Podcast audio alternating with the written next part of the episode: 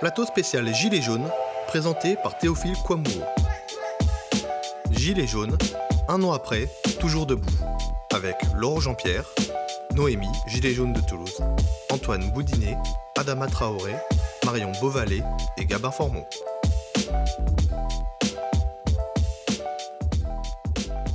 Bonsoir à toutes et à tous et bienvenue sur le plateau de la Web TV indépendante Le Média, financé par les cotisations de ses sociaux et les dons de ceux qui l'aiment. Nous sommes en direct de Montreuil et nous sommes le 15 novembre 2019, il y a un an, quasiment jour pour jour. Une clameur gigantesque s'élevait du cœur de la France, la France des classes moyennes et populaires, la France des relégués et des déclassés, prenait d'assaut les ronds-points, mais aussi les belles avenues parisiennes. Elle disait sa colère suite à l'augmentation des taxes sur le diesel, mais de la vie, chère, la en général. Elle disait son désir de démocratie, son idéal d'égalité, sa rage contre les institutions et les grands médias. Elle, cette France-là, donc si souvent marginalisée, se mettait au centre de la scène politique. Elle chantait On est là. C'était le début du mouvement des Gilets jaunes. Un an après, quelques heures avant l'acte 53, nous avons voulu marquer un temps d'arrêt nous souvenir et nous projeter. De quoi les Gilets jaunes sont-ils donc le nom? Le mouvement va-t-il disparaître, demeurer, se transformer? Les Gilets jaunes ont-ils gagné Ont-ils perdu? Le match demeure-t-il en cours? Ont-ils changé la France? Pour répondre à ces questions, nous avons fait appel à plusieurs invités que je m'en vais vous présenter. D'abord, Laurent Jean-Pierre. Tu es politologue, parce qu'en fait, on a décidé de se tutoyer pour rester dans une idéologie très gilet jaune, hein. égalité. Tu es politologue, enseignant à Paris 8 et auteur d'un essai très remarqué, Injirum, les leçons politiques des ronds-points. Tu as étudié le mouvement et tu nous permettras d'avoir un regard en surplomb au-delà des expériences qui nous seront racontées aujourd'hui par les autres invités, notamment Noémie. Tu es toulousaine, tu es gilet jaune et tu te décris comme une citoyenne en colère, une citoyenne furax. Tu es une maman. Euh, euh, tu n'avais jamais milité avant le mouvement, c'est ça? Jamais. Et tu vas nous expliquer pourquoi tu t'es jeté dans cette aventure. Bonsoir à toi, Noémie. Bonsoir. Antoine, Antoine Boudinet, tu es bordelais, tu es Oui. étudiant en géographie, tu as 27 ans. C'est ça. Et ta vie a basculé le 8 décembre 2018 quand au cours d'une manif, tu as eu la main arrachée par une grenade de désencerclement, autrement appelée l'IF4. GLIF4. Mais ça ne t'a pas arrêté, tu continues de manifester, de militer même, avec le collectif des mutilés pour l'exemple, je crois. Est-ce que tu te définis aujourd'hui comme gilet jaune? Euh, moi, je, je suis gilet jaune depuis le 8 décembre et euh, en réalité, bah, euh, même s'il y a eu des moments où, je ne pouvais pas y aller, bah, ouais, je, continue à, je continue à soutenir le mouvement même quand j'y vais pas et, pour et j'essaie d'y retourner le plus possible. Adama, Adama Traoré, tu as été très actif dans le mouvement des Gilets jaunes, alors même que l'on considère que la France des quartiers dont tu es issu, en gros la France colorée pour dire la réalité euh, du fond de la pensée, était très en retrait du mouvement. Tu es un militant donc des quartiers, tu te décris comme révolutionnaire, tu diriges le mouvement La Révolution est en marche, tu es euh, un citoyen d'Aulnay-sous-Bois. Un grand nombre de médias te dépeint comme un militant communautariste. D'ailleurs, ta fiche Wikipédia le dit. Elle est assez salée, cette fiche Wikipédia d'ailleurs, voire un complice de l'islamisme, pour des raisons que tu nous expliqueras plus tard. Mais je voulais juste savoir, est-ce que tu te considères aujourd'hui comme un gilet jaune ou comme autre chose? Je suis gilet jaune depuis ma naissance. On est gilet jaune du cœur. Gilet jaune, c'est un- c'est une révolte sociale. On a une révolte depuis notre tendre enfance. Et j'espère euh, on pourra bien en débattre tous ensemble. Ok, on en débattra. Marion, Marion Beauvalet, Beauvalet, tu travailles pour le média indépendant Le Vent se lève. On- Nous avons déjà parlé ici, euh, il y a presque un an finalement, euh, de la couverture médiatique des Gilets jaunes que tu as couvert pour Le Vent se lève, un média indépendant que je conseille. Tu écris plus largement sur euh, cette séquence historique au-delà des, des Gilets jaunes. Bonsoir Marion. Bonsoir. Alors, euh, nous allons continuer, donc nous allons nous engager sans plus tarder dans la première partie de notre émission qui sera centrée sur vos histoires à vous, les Gilets jaunes. Alors, les autres seront un peu euh, mis de côté. Nous n'avons pas voulu euh, euh, inviter de leaders médiatiques, en tout cas des figures médiatiques des Gilets jaunes, pour entendre, parce que nous voulions entendre cette voix authentique, donc qui s'est fait entendre pour la première fois l'année dernière, la voix de ceux qui ont été en manif sur les ronds-points avant que les dieux de la notoriété fabriquent voilà, des leaders. Mais avant de vous écouter, regardons un extrait d'un reportage de notre collègue Lucas Gautron sur Plein le dos. Plein le dos, c'est un média assez original distribué euh, dans la rue euh, qui veut témoigner de l'identité et je dirais de la vraie identité des Gilets jaunes, d'un mouvement qui a été très souvent sali et dénigré. Jordan Magneto. Vous connaissez Plein le dos Plein le dos Ouais. Ah bon, je l'ai plein le cul. Même si Macron ne veut pas, tout le monde est là. Je m'appelle euh, Malik, je suis dans le dos. Je participe à, la diffusion du journal. Je suis pas là tous les samedis, mais j'essaye d'être là au moins deux ou trois fois par mois, ce que déjà pas mal. On, prend des photos de d'autres gilets jaunes, et bien on les envoie. On les met en page dans, le journal. Et on, récolte de l'argent pour les personnes qui ont été victimes de la répression policière. Chaque euh, exemplaire il coûte 20 centimes, mais on, le distribue à prix libre. Plein le dos, c'est un projet euh, artistique et militant qui sert à lutter contre le discours dominant sur les Gilets jaunes et aussi à rendre hommage à la créativité euh, du mouvement Gilets jaunes.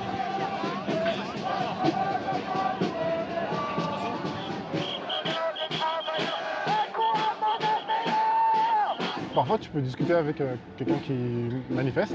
Il va vous donner des petites infos sur sa vie personnelle, vous dire que par exemple, il va peut-être bientôt se faire renvoyer de son appartement. Et la minute d'après, il va insister pour vous donner de l'argent afin de récupérer un de vos journaux. Au final, les gens sont très très généreux. C'est le premier euh, numéro que vous achetez ou non? Vous, Ah non, non, vous les les, cautionnez je les ai tous. Ouais, Vous êtes tous? Ok, parfait. Merci. Bonne journée. hein. Vous aussi. L'idée de plein de dos s'est apparue mi-janvier. On a vu que sur les Gilets jaunes, euh, il y avait des messages. Je trouvais dommage que tout ça se soit pas mis ensemble, qu'il n'y ait pas un, corpus. Donc je me suis dit, bon, bah, j'y vais, je me lance, je fais une galerie nationale de d'autres Gilets jaunes.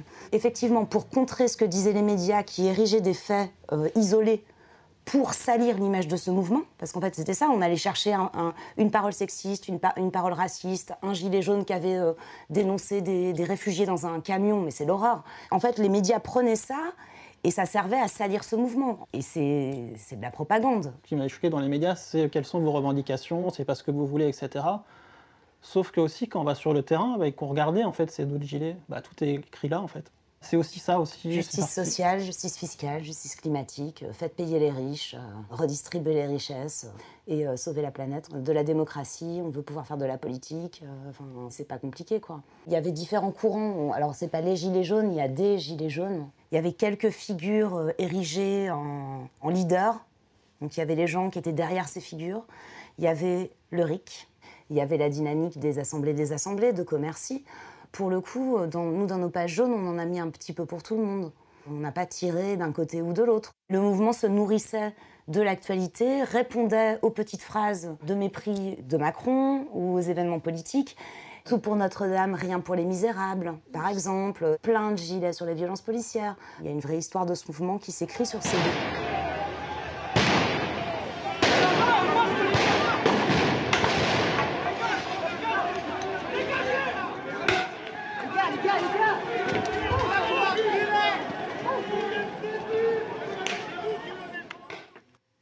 Alors, retour sur le plateau après euh, cet extrait de ce reportage qui, je le rappelle, sera diffusé bientôt en intégralité. Donc, vous, les Gilets jaunes.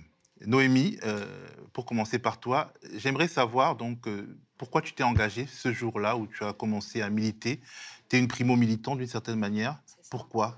Bah, en fait, j'ai mon grand-père qui, est, qui était cheminot, il était syndiqué, donc il a, il a participé à beaucoup de manifestations à l'époque.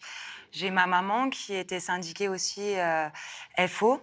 Euh, je l'ai vue se battre, euh, faire un mois de grève quand il y a eu l'événement Nuit debout pour dénoncer les conditions de travail, justement la, la- loi travail. Elle a perdu un mois de salaire quand même.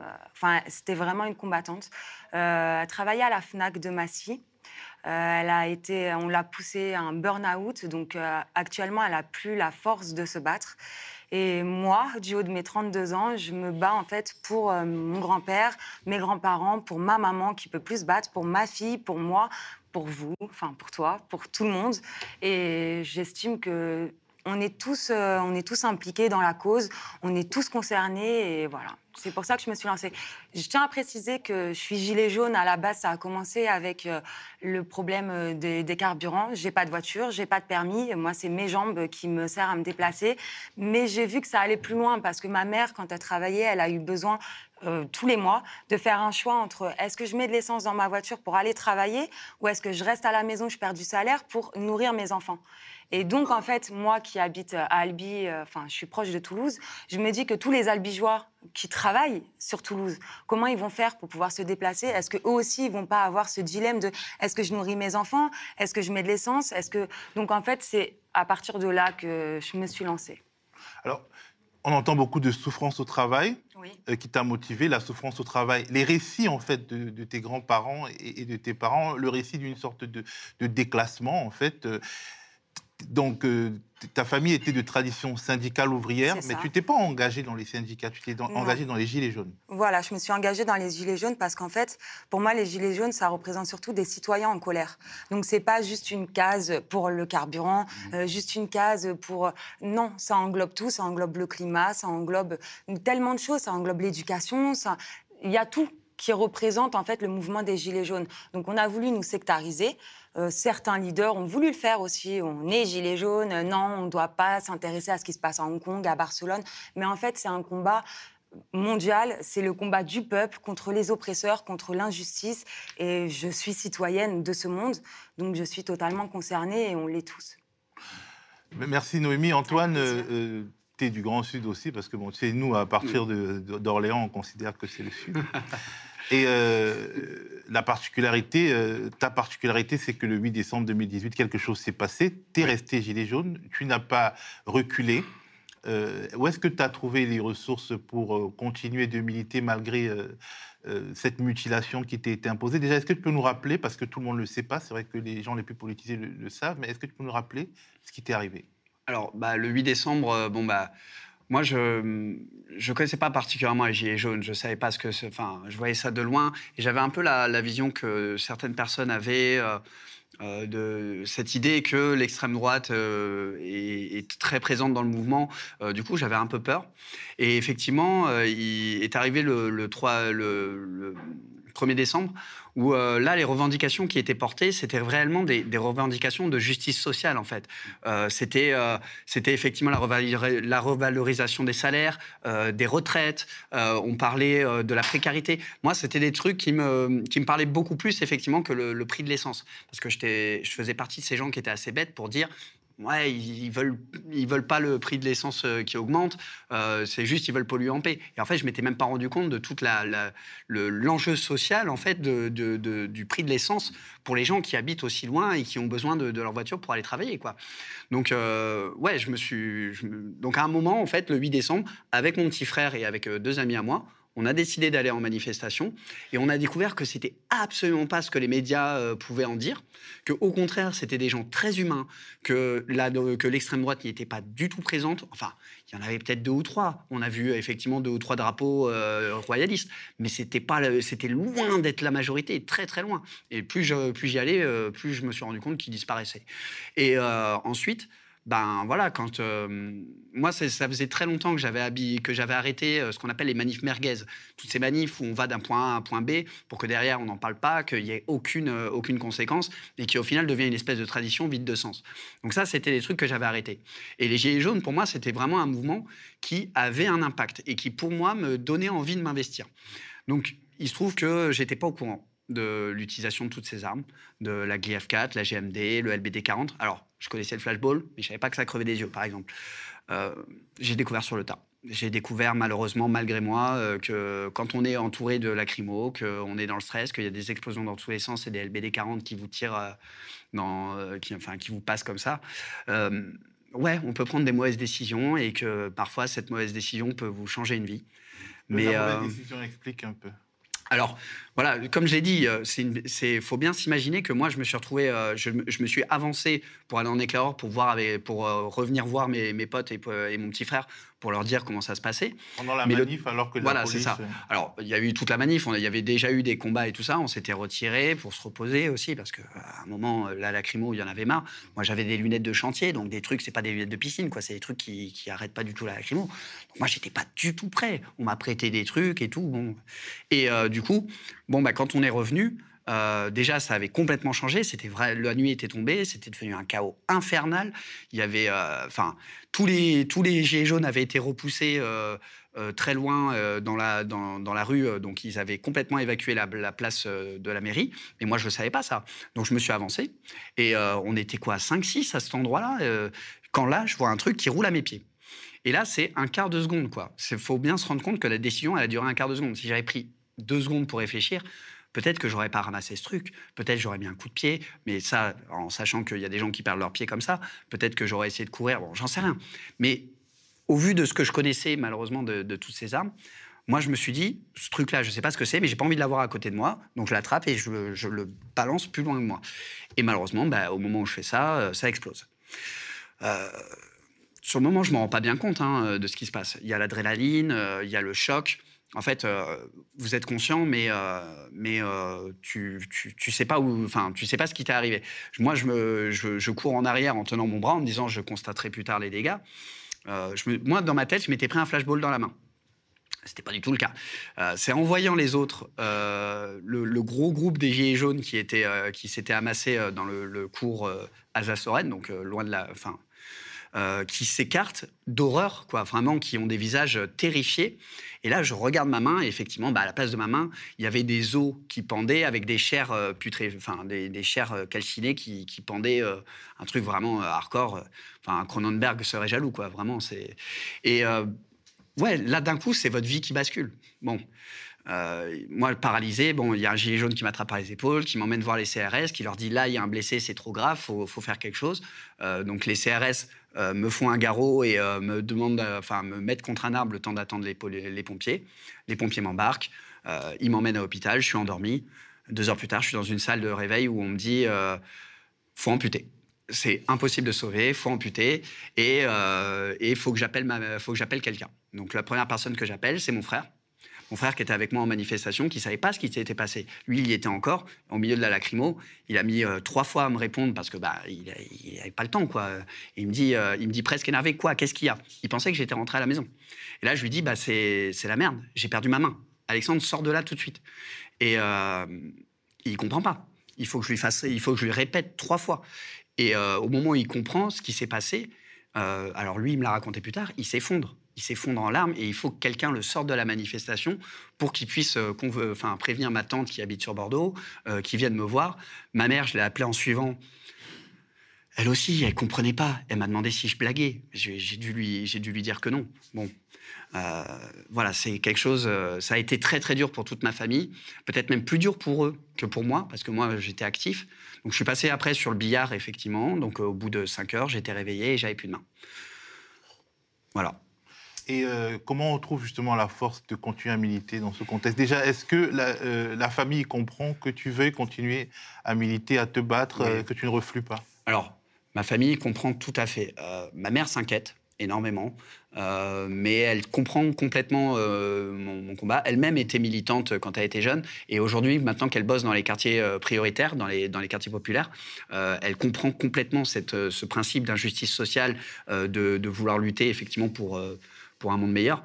Euh, et, du coup, ouais, même si ça l'inquiète, comme moi, même si j'ai peur, bah ouais, on y retourne. Enfin, moi, j'y retourne et euh, elle, elle peut pas parce qu'en tant que fonctionnaire, elle a un devoir de réserve, mais elle sait que moi, je, vais, porter les valeurs qu'elle m'a transmises. Euh, et mon petit frère, pareil. Mon petit frère a eu beaucoup de colère au début. Alors, il s'est bien calmé parce que, voilà, justement, le fait de s'investir dans le mouvement, ça canalise la colère, ça évite de faire n'importe quoi. Mais ça a été dur pour tout le monde. Et probablement plus pour eux que pour moi. Merci Antoine. Euh, Adama Je m'encourage. Hein. Euh, C'est dur de passer après un tel témoignage. Hein. Oui, euh, en tout cas, nous, nous hein. entourons Antoine de, notre compassion et de notre amitié en réalité, parce que c'est plus. On garde la main. Hein On garde la main, vous en faites pas.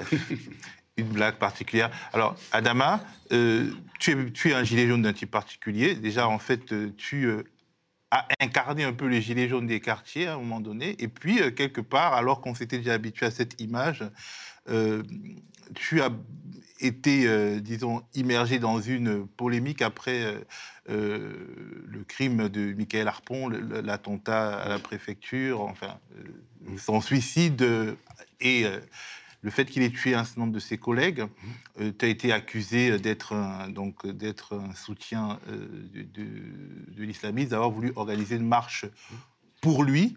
Et euh, un grand nombre de gilets jaunes s'est défié de toi. Et très rapidement, une, une fracture euh, qui, est, qui semble entretenir à dessein justement entre ces deux peuples, disons, le, le peuple des, disons, des, des ronds-points et le peuple des immeubles, et cette fracture est remontée un peu, d'une certaine manière. Alors, j'aimerais déjà que tu racontes, parce qu'effectivement, euh, on a hésité euh, à t'inviter, pas parce que nous pensons que tu es un soutien des, terroristes, mais parce qu'en fait, bon, voilà, on n'a pas envie de créer de polémiques nouvelles. Et puis finalement, on s'est dit, euh, en refusant de te donner la parole, on entretient la société, mmh. la culture de, de la vigilance dont parle Emmanuel Macron, et ce qui revient à entretenir la société du soupçon.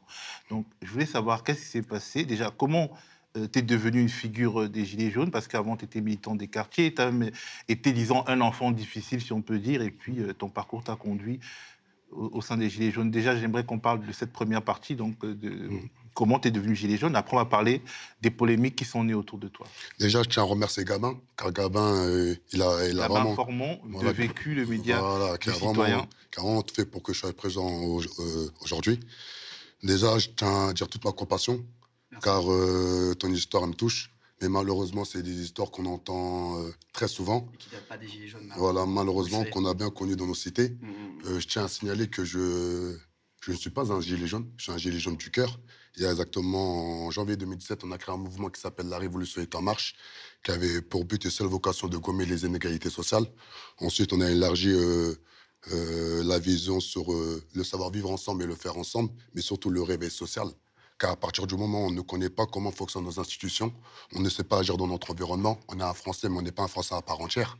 Et ça, c'est une triste réalité. Donc, tu as voulu, en fait, éveiller les, les, les quartiers non, dont tu viens à la politique C'est pas voulu. C'est qu'on a créé carrément un mouvement qui s'appelle la Révolution est en marche, qui est décliné en quatre pôles. Un pôle populaire, un pôle associatif, un pôle politique et un pôle géopolitique, qui n'exclut aucun citoyen français. Car il ne faut pas oublier, on est 67 millions de Français et ça, c'est très important de prendre les sensibilités de chacun.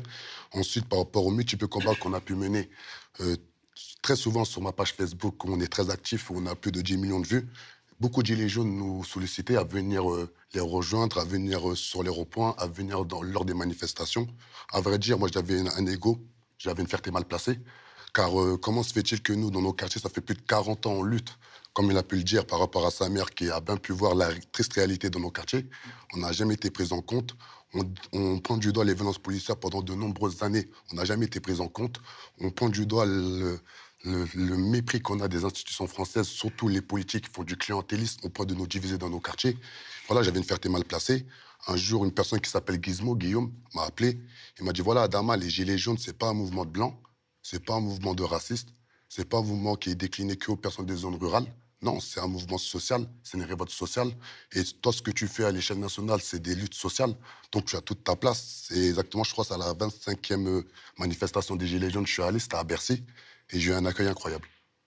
On m'a sollicité, on m'a félicité, on m'a pris par la main, on m'a fait même des bisous.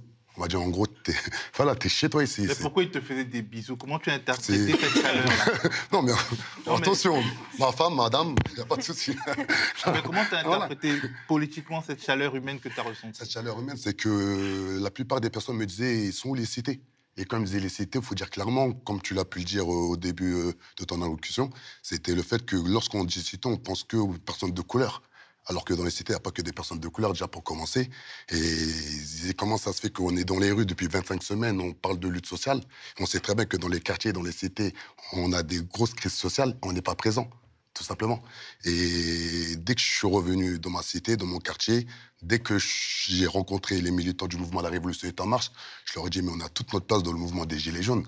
Car euh, même moi, j'ai fait l'erreur, j'ai dit mouvement, alors que c'est une révolte sociale. Lorsqu'on dit mouvement, on dit politique, alors que le mouvement des Gilets jaunes, ce n'est pas un mouvement politique, c'est une révolte sociale. Et qu'on ne doit pas parler de politique, on ne doit pas parler de religion, on ne doit pas parler d'origine, on ne doit pas parler de zone géographique. Et moi, je pense que, comme tu as pu le signaler dans le début de ton allocution, c'est que les médias, les gros médias, ont politisé le mouvement des Gilets jaunes. Ils ont créé des figures. Et ça crée une défiance par rapport à des personnes comme moi, des autres personnes qui ont toute leur place dans le mouvement des Gilets jaunes. Tout simplement. Et moi, à partir du moment où on me dépeint, on ne doit pas me dépeindre en tant que Gilet jaune. Non. Gilet jaune, il est dans le cœur. On doit me dépeindre comme une personne qui mène des révoltes sociales. Et je pense qu'autour de cette table, on fait tous des révoltes sociales. Et par rapport à l'histoire de Michael Harpon, ça, je vais être clair et net et précis, c'est qu'on a pointé du doigt la désinformation politique et médiatique par rapport à Michael Harpon. Et j'ai subi cette même, cette même désinformation politique et médiatique. Ça a été tellement violent que ça fait un mois, j'ai pas mis les pieds chez mes parents. Car mes parents, ils ont été choqués. On met à la télévision française comme quoi votre enfant, c'est un terroriste, en gros. On parle d'islamiste, on parle d'africain. Moi, je suis un Français à part entière. Je sais pas.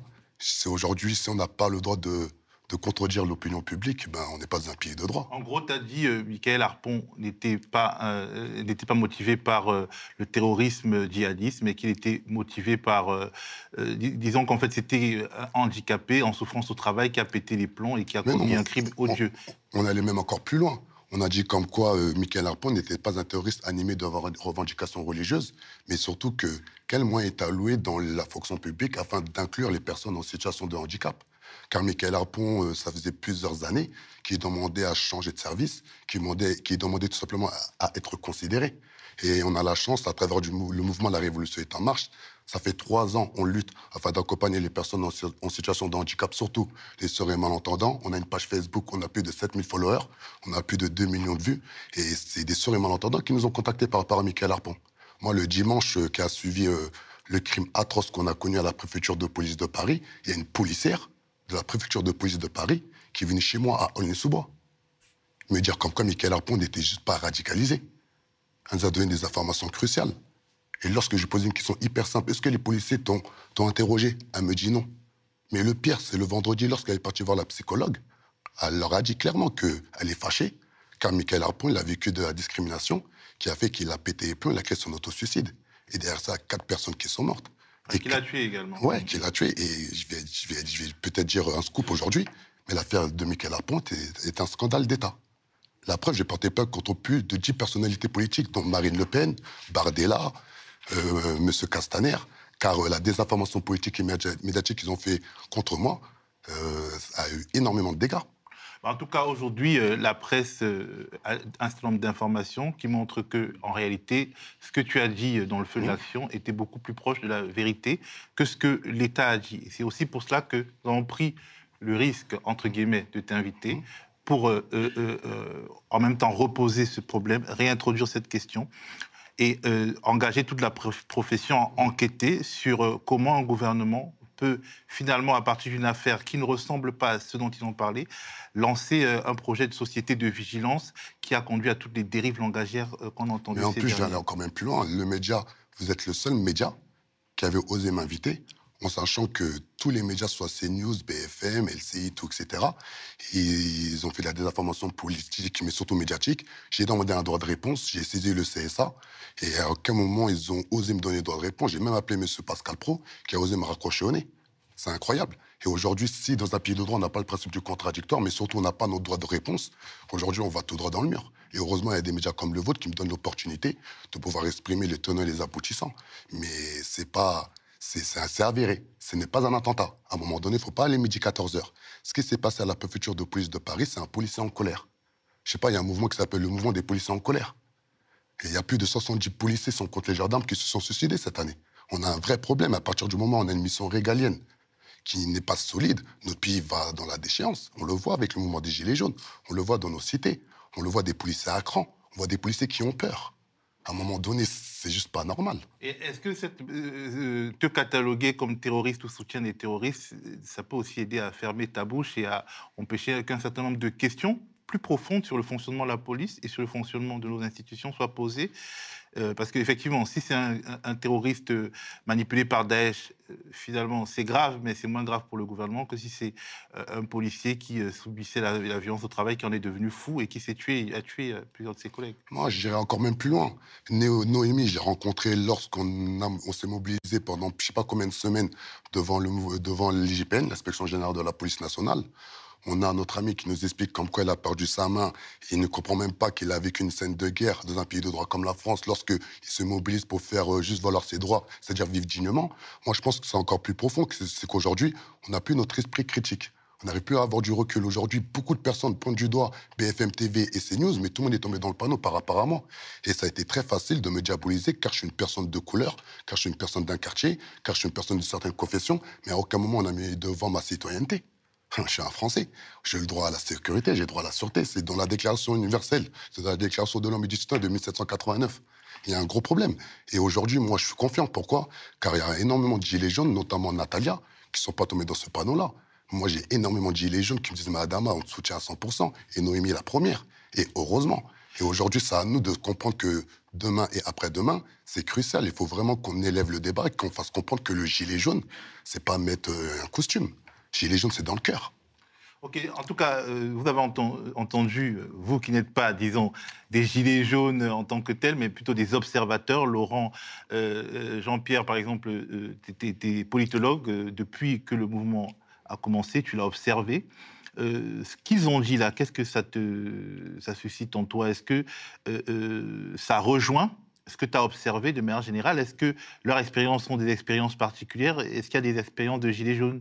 D'un autre type qui n'entrent pas dans ce qu'ils ont raconté. Bon, bah, de toute façon, c'est un mouvement très difficile à, justement à dire euh, d'un mot. Et moi, je, voudrais déjà revenir sur euh, quelque chose que tu as dit au début sur l'histoire du surplomb. Moi, je suis pas du tout en surplomb par rapport au mouvement.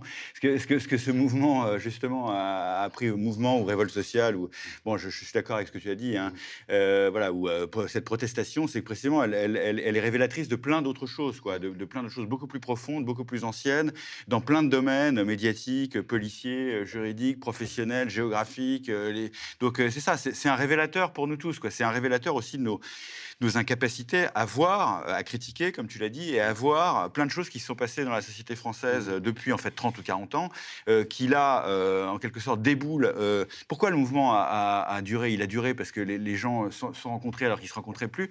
Il a duré aussi parce que quand même, pendant très longtemps, il y avait un soutien de la population.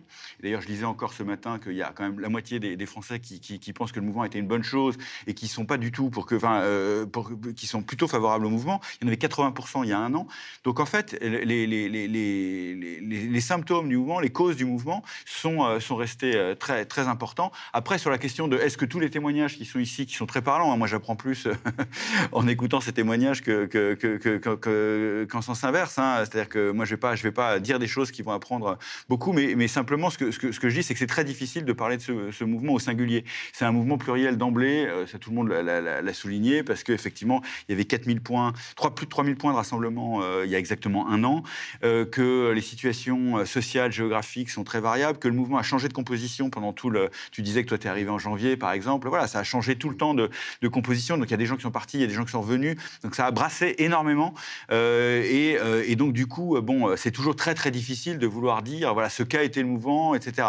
Il a porté, voilà, il a porté des exigences extrêmement fortes vis-à-vis de l'économie, vis-à-vis de la démocratie. Moi, je pense, bon, c'est un des points auxquels je tiens, disons, c'est que c'est un mouvement qui. On a dit que ce mouvement n'était pas, était pas structuré, pas organisé, qu'il était brouillon parce qu'il n'était pas justement lié aux organisations héritées, euh, euh, celles de, tes parents ou de, tes grands-parents. Mais en réalité, le mouvement, il s'est complètement auto-organisé de manière euh, très rapide, notamment sur les ronds-points, mais aussi dans les manifestations sauvages. Il a une structuration, alors qui est une structuration plurielle, qui est une structuration qui, voilà, qui, respecte la pluralité justement qui était là au départ, quoi.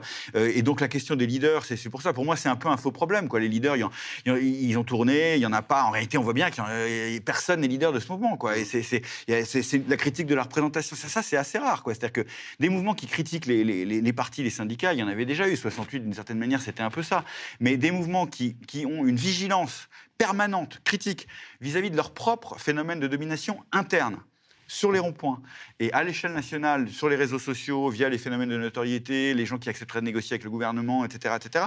Ça, ben, c'est voilà, un mouvement hyper réflexif, hyper autocritique et en fait avec un, un niveau d'auto-organisation très rapide.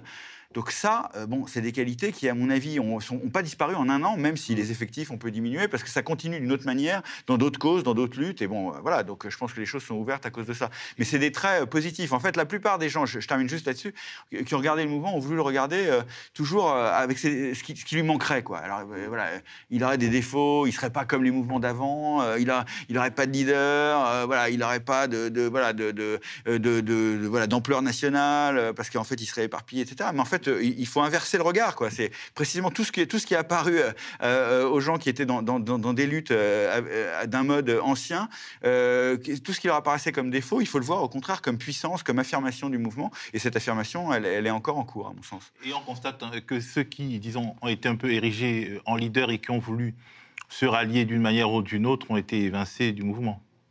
Oui, alors je dirais pas que tous les leaders sont évincés. Là, on voit, bon, euh, il y a- y certains qui ont voulu, euh, euh, disons, entrer dans le jeu partisan, en fait, ils y ont Oui, perdu des tous plumes. ceux qui sont rentrés dans le jeu électoral euh, d'une manière ou d'une autre sont évincés, mais parce qu'effectivement, c'est un mouvement qui est complètement en opposition avec les, les- le- disons, la, la question, la, la réduction de la politique aux élections. Donc, euh, qui, est, qui est dans une critique effectivement de, de l'é- de l'élection comme seule modalité d'engagement politique, qui justement ouvre complètement la boîte ou le, le- le- le spectre des engagements possibles, euh, qui sont extrêmement variés à l'intérieur même du mouvement. Il y a des engagements associatifs, il y a des engagements citoyens, il y a des engagements radicaux. Il y a des gens qui sont en train de créer des économies parallèles agricoles, euh, euh, par exemple dans l'Oise en ce moment. Donc, il y a toute la question effectivement de.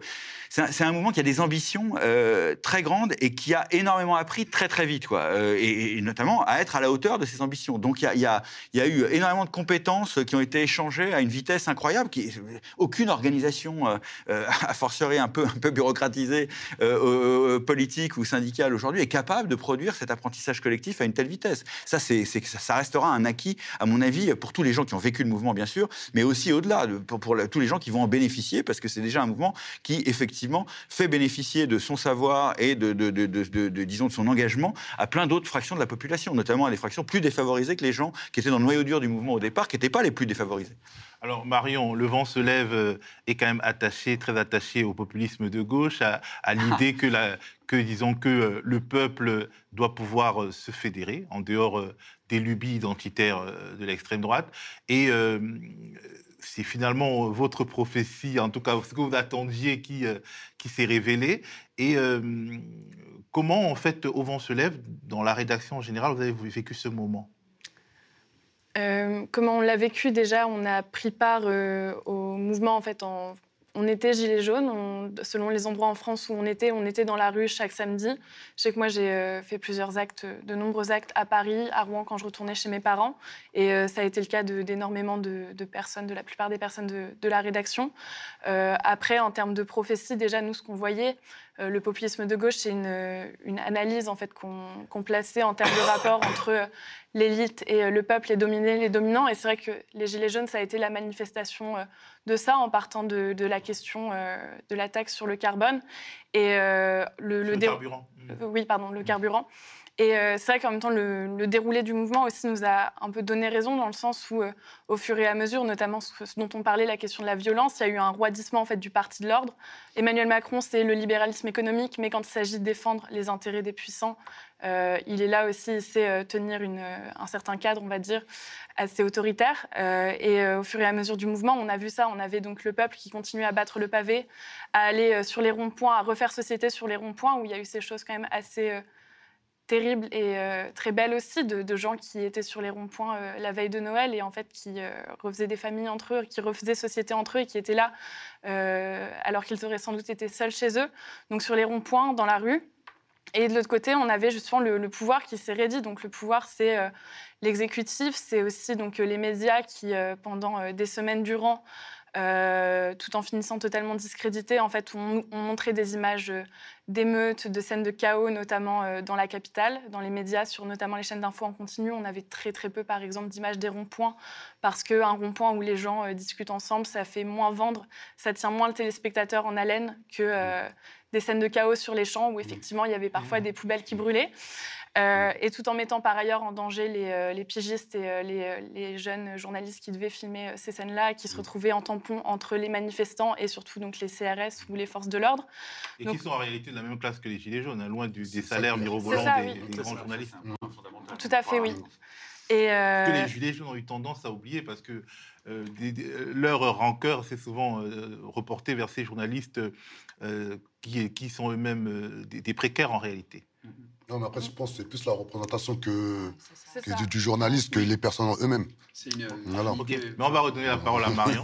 C'est ça, dès qu'il y avait des, des journalistes qui euh, se faisaient un peu prendre à partie, c'est arrivé par exemple euh, au niveau des, euh, sur les champs, au niveau de l'Arc de Triomphe, il y avait toujours des gilets jaunes qui, euh, quand euh, un journaliste commençait à se faire un peu houspiller, il y avait toujours des, des gilets jaunes qui euh, venaient voir, qui venaient un peu faire euh, corps pour dire laissez-le tranquille, c'est pas, euh, c'est pas Bolloré, c'est pas, euh, les- enfin, c'est pas le chef d'une grande chaîne, c'est un journaliste qui fait son travail, laissez-le tranquille. Et à la limite, répondez plus à ces questions qu'autre chose parce que ça pourra l'aider aussi à donner une vraie information si jamais les rushs qu'il a tournés peuvent, être, passer à la télé. Alors, c'est une forme nouvelle de socialité, de sociabilité, une sorte de sociabilité du 21e siècle qui est née et qui nous, a fait nous rendre compte de l'affaiblissement des sociabilités naturelles, euh, notamment euh, euh, l'usine n'existait plus, le clocher n'existait plus, les gens ne se rencontraient plus, ils étaient des étranges étrangers les uns aux yeux des autres, notamment peut-être aussi parce que l'architecture de la France périphérique, c'est beaucoup de petits pavillons, peut-être? Oui, bah, je pense que ça, c'est ce que euh, des auteurs euh, montrent depuis plusieurs années, euh, tant des, des livres qui se vendent que vraiment des universitaires. Il y a une forme d'anomie sociale en France qui est très profonde. Et euh, tout l'enjeu, et c'est peut-être pour ça, par exemple, que euh, les syndicats mobilisement, il y euh, avant, il y avait des noyaux qui aujourd'hui ont été dé- détricotés du fait de la désindustrialisation, du fait aussi qu'on est dans une société de plus en plus tertiarisée où dans certaines professions, c'est pas évident de se syndiquer, c'est pas évident de se mettre en grève, etc. C'est quelque chose qui touche en fait beaucoup de gens. Et les Gilets jaunes ont réussi ce tour de force où, en fait, avec un lieu, par exemple, le rond-point, euh, ils ont refait leur euh, société il n'y a pas très longtemps. J'étais à une conférence de, sociologues. Là, ce qui est intéressant aussi, un an après, c'est qu'on a enfin les premiers résultats, entre guillemets, de travaux universitaires qui commencent à arriver. Et euh, il y a des sociologues qui ont vraiment suivi, en fait, pendant plus d'un an, euh, le même rond-point, le même groupe de Gilets jaunes. Et euh, ce que leurs travaux montrent, c'est que, par exemple, sur certains ronds-points, il y a des chartes avec une sorte d'éthique en fait, qui a été écrite où donc, des gens refaisaient société entre eux, des gens qui n'auraient pas pu se connaître en dehors des ronds-points et qui plaçaient leurs propres règles sur, par exemple, le fait de refuser sur les ronds-points des personnes qui euh, tiendraient des propos xénophobes ou euh, racistes. Et donc, il y a vraiment un nouveau lien social qui s'est créé et qui est totalement inédit et qui était peut-être un peu inespéré aussi. Un lien social s'est créé sur les ronds-points, mais des liens sociaux sont également créés sur euh, Internet. Et d'ailleurs, sur Facebook, le nouvel algorithme de Facebook mettant en valeur les groupes, quelque part, Facebook a été l'acteur, disons, malgré lui, de, sorte de sociabilité numérique. Est-ce que vous avez regardé ça euh, où on se lève Euh, oui, et euh, on est même membre, on fait partie de beaucoup de groupes, et il y a énormément de groupes parce que ce qui était assez fascinant à constater, c'est qu'en fait, quand, on tapait euh, Gilets jaunes dans la barre de, recherche, en fait, on se retrouvait avec pléthore de, groupes où en fait, il y avait un groupe euh, de Gilets jaunes par structuration de Gilets jaunes. Par exemple, sur une même ville, il pouvait y avoir les Gilets jaunes du Nord, du Sud, etc. Donc en fait, il y avait des centaines et des centaines de groupes. Et euh, ce qui est très intéressant, c'est que quand on demande à les intégrer, on répond à quelques questions, mais souvent, on peut les intégrer même si on ne fait pas partie de la zone. euh, spéciale et on voit en fait les contenus. Il y a vraiment une, même sur Internet, une forte, il y a euh, un grand travail démocratique en fait qui est mené où par exemple quand il s'agissait de mener des, euh, des actions un peu particulières, ça passait toujours par le biais de sondages où en fait il y avait énormément de réponses sur ces sondages. Je peux penser aussi par exemple à François Boulot, qui est euh, une des figures gilets jaunes les plus médiatiques quand il euh, a voulu, par exemple, aller, euh, je pense, à l'université d'été de la France Insoumise, ou encore, euh, il était aussi invité à l'université organisée par Marion Maréchal Le Pen. Sa participation ou sa non-participation, elle a été décidée collectivement en postant en fait un sondage sur sa page Facebook, où encore une fois, il y avait plusieurs dizaines de milliers de réponses, et où, bon, par exemple, il a pu aller à celle de la France Insoumise, et en fait, il n'est pas allé à celle de de Marion Maréchal Le Pen. Donc même sur les réseaux sociaux, en fait, il y a une, une appropriation des réseaux sociaux où clairement les, les algorithmes, les GAFA, etc., c'est pas forcément... euh, C'est pas le but en tout cas. c'est ça. C'est pas, ils sont pas forcément du bon côté de la lutte des classes, on va dire, mais euh, les gilets jaunes ont réussi à se les approprier et à faire leur en fait ces, ces outils et du coup à sortir par exemple de ce qu'il y a quand on est militant, les chaînes de mail ou autres, à avoir quelque chose de très opérant et très efficace en fait. Alors avant de finir cette partie, on va redonner la parole aux gilets jaunes. Euh, Antoine, quand tu écoutes euh, ce que euh, Laurent et Marion disent, est-ce que tu as quelque chose à rajouter, quelque chose qui te fait tiquer Déjà sur les réseaux sociaux, c'est très vrai. C'est-à-dire qu'effectivement, à la base, euh, c'est pas du tout fait pour ça. Mais euh, moi, si j'ouvre mon Facebook, c'est devenu une plateforme d'échange d'informations militantes incroyable. Enfin, vraiment, euh, c'est énormément de, partage. Ouais, on s'est approprié. Je dirais même que Facebook a permis surtout le fait que les gens arrêtent de croire effectivement ce qu'on leur disait dans les médias. Parce qu'à partir du moment où ils se sont rendus compte qu'il y avait une différence entre ce qu'ils voyaient dans la, dans la réalité et euh, ce, qui était dit dans les médias, ils sont mis à filmer. Et tout le monde se met à filmer. Aujourd'hui, maintenant, c'est devenu euh, euh, évident que tout le monde filme pendant les manifestations. Et ça a fait que des cas comme le mien, des cas comme, enfin, comme les quatre autres personnes qui ont perdu leurs mains, les yeux arrachés, tout ça, je ne vais pas citer tous les noms parce qu'il y en a beaucoup trop, mais il y a des preuves vidéo grâce à ça. Et les gens étaient au courant. Et les gens réclamaient. Pourquoi est-ce qu'on n'en parle pas? Et ça a mis, euh, ça s'est mis à en parler vers janvier. Il y a eu mon cas qui a fait un buzz international qui, euh, où là, du coup, il- on en parlait un petit peu. Quoi. J'ai, eu- j'ai eu les UC, mais les autres, mais j'en connais. Enfin, j'avais pu en, en rentrer en contact avec beaucoup d'entre eux et personne n'en parlait. Et ça, c'était. euh, et là, d'un coup, grâce aux réseaux sociaux, tout le monde était au courant. Et on n'avait plus besoin de BFM, on n'avait plus besoin de CNews. Non, tout à coup, bah, l'information, on la prenait nous-mêmes. Alors effectivement, ça a changé la façon de faire des, des policiers, et, euh, notamment bah, agresser toutes les personnes qui ont des caméras, euh, toutes les personnes. euh, Mais moi, je, je, je n'ai pas de, de, de- de- de haine particulière contre les policiers. Juste, j'observe les comportements. Simplement, on voit bien dans les vidéos que les personnes qui filment, alors que filmer est un droit, sont agressées. Alors, Facebook a permis de construire une sociabilité intéressante. D'ailleurs, euh, Facebook est devenu une arme de combat, mais à la base, Facebook, ce n'est pas l'objectif. Est-ce que quelque part, euh, il n'y a pas un danger que le, le gouvernement euh, fasse pression sur euh, les différentes plateformes afin qu'elles invisibilisent le combat euh, Vous y pensez des fois? Oui, oui, on a eu Emmanuel Macron qui a reçu Mark Zuckerberg. euh, donc, effectivement, ça a inquiété pas mal de gilets jaunes, hein, je dois bien vous admettre. Et euh, c'est vrai qu'on a beaucoup de cas de pages euh, militantes, euh, pas seulement aux gilets jaunes, mais euh, beaucoup de pages qui, euh, à un moment ou à un autre, euh, se plaignent de voir leur euh, temps de leur, euh, leur nombre de, de- de- vues chuter, mais drastiquement. Comme si tout à coup, plus personne ne voyait leur, euh, leur publication. Eux y ont accès, ils les mettent, et d'un coup, plus personne ne les voit. Et c'est quand même assez. Enfin, on peut se poser des questions. Je suis pas en train d'accuser parce que malheureusement, j'ai pas de preuves, j'ai rien. Mais je dis quand même, c'est quand même un peu bizarre, quoi. Donc, euh, à voir. Après, si effectivement on se rend compte que Facebook, euh, ça marche plus, bah, on ira ailleurs. Mais euh, là, le, là mouvement, il s'est déjà, suffisamment consolidé pour que derrière, euh, on puisse repartir vers autre chose. Alors, euh, je sais pas où, peut-être qu'on ira sur, j'en sais rien, moi, VK ou, ou Google+, on ne sait pas. Mais enfin, voilà, a- ça se fera. Ou une plateforme en logiciel libre euh, Oui, voilà, mais tout simplement. co-construite Ah, mais moi, moi, ce serait mon idéal, hein, effectivement, de partir de tous ces trucs un peu capitalistes et tout ça. Bon. Mais il se trouve que c'est celui que tout le monde connaît, tout le monde sait utiliser parce que tout le monde en a un, plus ou moins. Et que bah, du coup, ouais, c'est le, ça a été le, le plus facile pour se- se- se- s'organiser très, très vite. Alors Noémie, tu es euh, sympathisante, très active de Vécu, euh, le média du Gilet jaune créé par Oui. notre collègue Gabin Formand, qui est un collaborateur du média, qui va bientôt venir, et je crois qu'il est dans le public, peut-être certains l'ont vu. Et euh, bon, tu as entendu tout ça, euh, tout ce que euh, tous les camarades ont dit. Est-ce qu'il y a quelque chose que tu voudrais rajouter en particulier euh, Je suis d'accord avec tout ce qu'ils viennent de dire. Euh, moi, Facebook, je m'en sers en fait pour éveiller les consciences. Ça me permet, à mon sens, de contrer justement la propagande médiatique euh, qu'on a à longueur de journée euh, sur les chaînes euh, du matin jusqu'au soir, où on nous répète toujours la même chose, on lobotomise complètement les gens et on les éloigne de la réalité. On fait en sorte que les gens restent totalement nombrilistes, qui s'intègrent pas à la société, qui sont concernés par rien du tout. Et moi, Facebook, je m'en sers justement pour contrer ça, pour dénoncer des choses. J'ai la chance, du coup, voilà, je travaille avec Gabin, du coup, pour euh, Vécu. Euh, je peux me déplacer. Là, actuellement, je suis sur Paris, c'est grâce à ça. J'ai pu couvrir la manifestation des infirmiers euh, hier. J'ai couvert euh, la manifestation des pompiers. Euh, voilà, j'ai fait une vidéo où on voit deux pompiers qui se font gazer, un qui se fait bousculer par un CRS, euh, qui se retrouve euh, à s'effondrer sur une chaise, son collègue qui le prend dans les bras, on les voit pleurer tous les deux. La vidéo, elle a été virale. Quand même assez, elle a quand même été assez virale. Oui, c'était moi du coup. Et du coup, enfin voilà, j'ai fait un article parce que j'ai vu des choses qui m'ont mais scandalisé en fait. Comment ils sont collègues Comment est-ce qu'on peut à ce point gazer, envoyer des, des tirs de LBD sur des, sur des pompiers. Ils travaillent ensemble. Ça m'a scandalisé. J'ai eu le besoin d'écrire un article.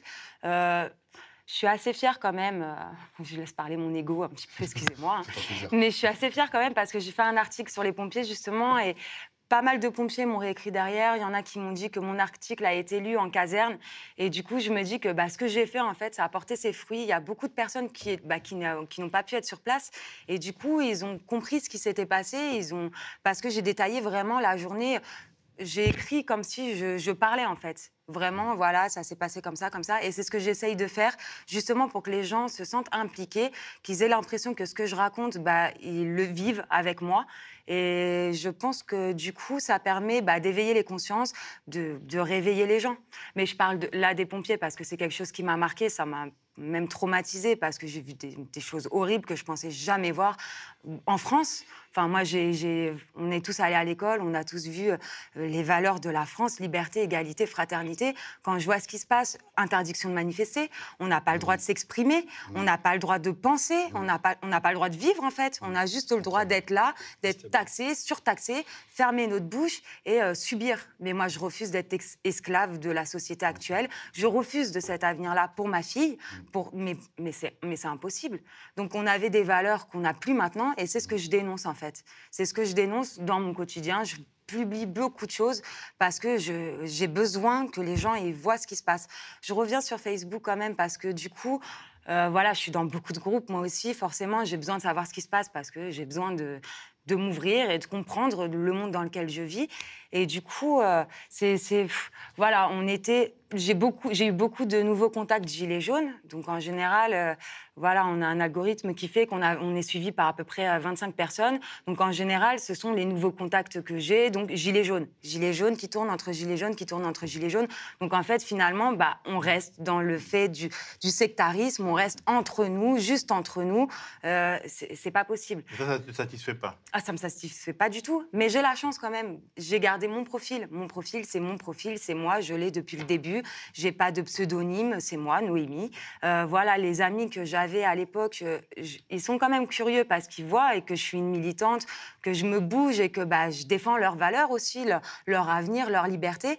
Et du coup, ils viennent quand même, je vois, voilà, des, anciens camarades de, de- de lycée, de collège, qui viennent quand même s'informer sur mon mur et qui m'écrivent en privé parce que forcément, ça crée de la discorde entre des familles et les gilets jaunes, anti-gilets jaunes, c'est la guerre pas possible. Donc, ils viennent me parler en privé en me disant merci Noémie parce que bah, on voit ce qui se passe. Je commande pas euh, ce, que, ce que tu partages, mais au moins je suis informée.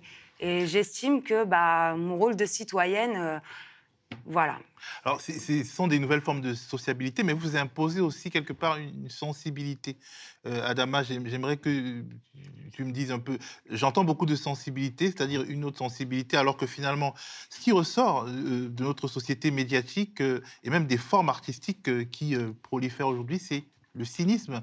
Et là, en fait, les Gilets jaunes, ils imposent la sensibilité, euh, la- la- une certaine forme de compassion, euh, Moi, vais une même- autre grammaire. euh, Je vais même plus loin, c'est la reconnaissance. Dans le sens de la première des reconnaissances, c'est que moi je me rappelle le 17 novembre 2018, lorsqu'ils ont mis en place leur première mobilisation, tous les médias rigolaient. Car il n'y avait aucun mouvement ou aucune lutte qui avait, été, qui avait pu émerger à travers les réseaux sociaux. 300 000 personnes dans les rues. Je me rappelle encore comme c'était hier, ils étaient tous choqués. C'est une réalité. hein. Voilà. voilà. Et ensuite, euh, euh, la crédibilité, pourquoi? Euh, Lorsque moi j'ai été invité à Toulouse, j'ai été invité à deux reprises par les Gilets jaunes banlieue de Toulouse. L'accueil, c'était juste extraordinaire. Et tout ça à travers les réseaux sociaux. Et la troisième chose que moi j'ai vécu avec les Gilets jaunes, c'est lorsque j'avais fait une mobilisation devant Matignon. Il y a des Gilets jaunes de Rouen, je sais pas qui a habitent à Rouen, voilà, Rouen. Ils étaient, à, ils étaient à mes côtés et tout, etc. Je me suis fait interpeller au pied de l'hôtel de Matignon. Et les Gilets jaunes, à travers euh, Facebook, ils sont allés jusqu'au commissariat. Ils, ils ont fait un peu bouger les grilles du commissariat. C'est la famille, on va dire ça comme ça. Mais voilà. voilà, Voilà, tout ça, c'était pareil à travers les réseaux sociaux. Et aujourd'hui, euh, l'utilisation de Facebook à bon escient peut être que bénéfique pour nous, car aujourd'hui, clairement, on nous ferme tout- tout- toutes les portes médiatiques. Et aujourd'hui, ils ont fabriqué des, des- des figures. Les figures, aujourd'hui, ils n'ont ils ont rien demandé. Aujourd'hui, jusqu'à preuve contraire, parce qu'aujourd'hui, toutes les figures que moi j'ai pu entendre des Gilets jaunes, ils parlent toujours en leur nom. Ils disent bien que les Gilets jaunes se représentent eux-mêmes. Donc, eux, ils n'ont jamais eu cette, cette, cette prétention de dire que je parle au nom des Gilets jaunes. Donc, aujourd'hui, Facebook fait que chaque Gilet jaune, qui se sent Gilet jaune du cœur ou par le vêtement, peut se représenter lui-même. Et ça, c'est inédit. C'est pour ça que le mouvement des Gilets jaunes, moi, j'insiste vraiment sur le fait que c'est une révolte sociale. Merci Adama. Alors on va s'engager dans la deuxième partie de cette émission que j'ai intitulée, euh, quand je l'écrivais, Les Gilets jaunes ont-ils changé la France? Alors, et si les Gilets jaunes avaient été avant tout un révélateur au sens chimique du terme, et s'ils nous avaient éclairé sur plusieurs choses, notamment sur le clivage de classes assez violent qui parcourt notre pays et dont on n'avait peut-être pas conscience avant, et si, si nous avaient montré la capacité de violence? De la police, de l'État en fait, notamment de certaines unités de cette police-là. Et si vous nous, avez en quelque sorte déniaisé, c'est-à-dire montré ce qu'on ne voyait pas. Alors, avant de répondre à cette question, à ces questions, je vous propose de regarder un extrait du témoignage de Flore Diessé.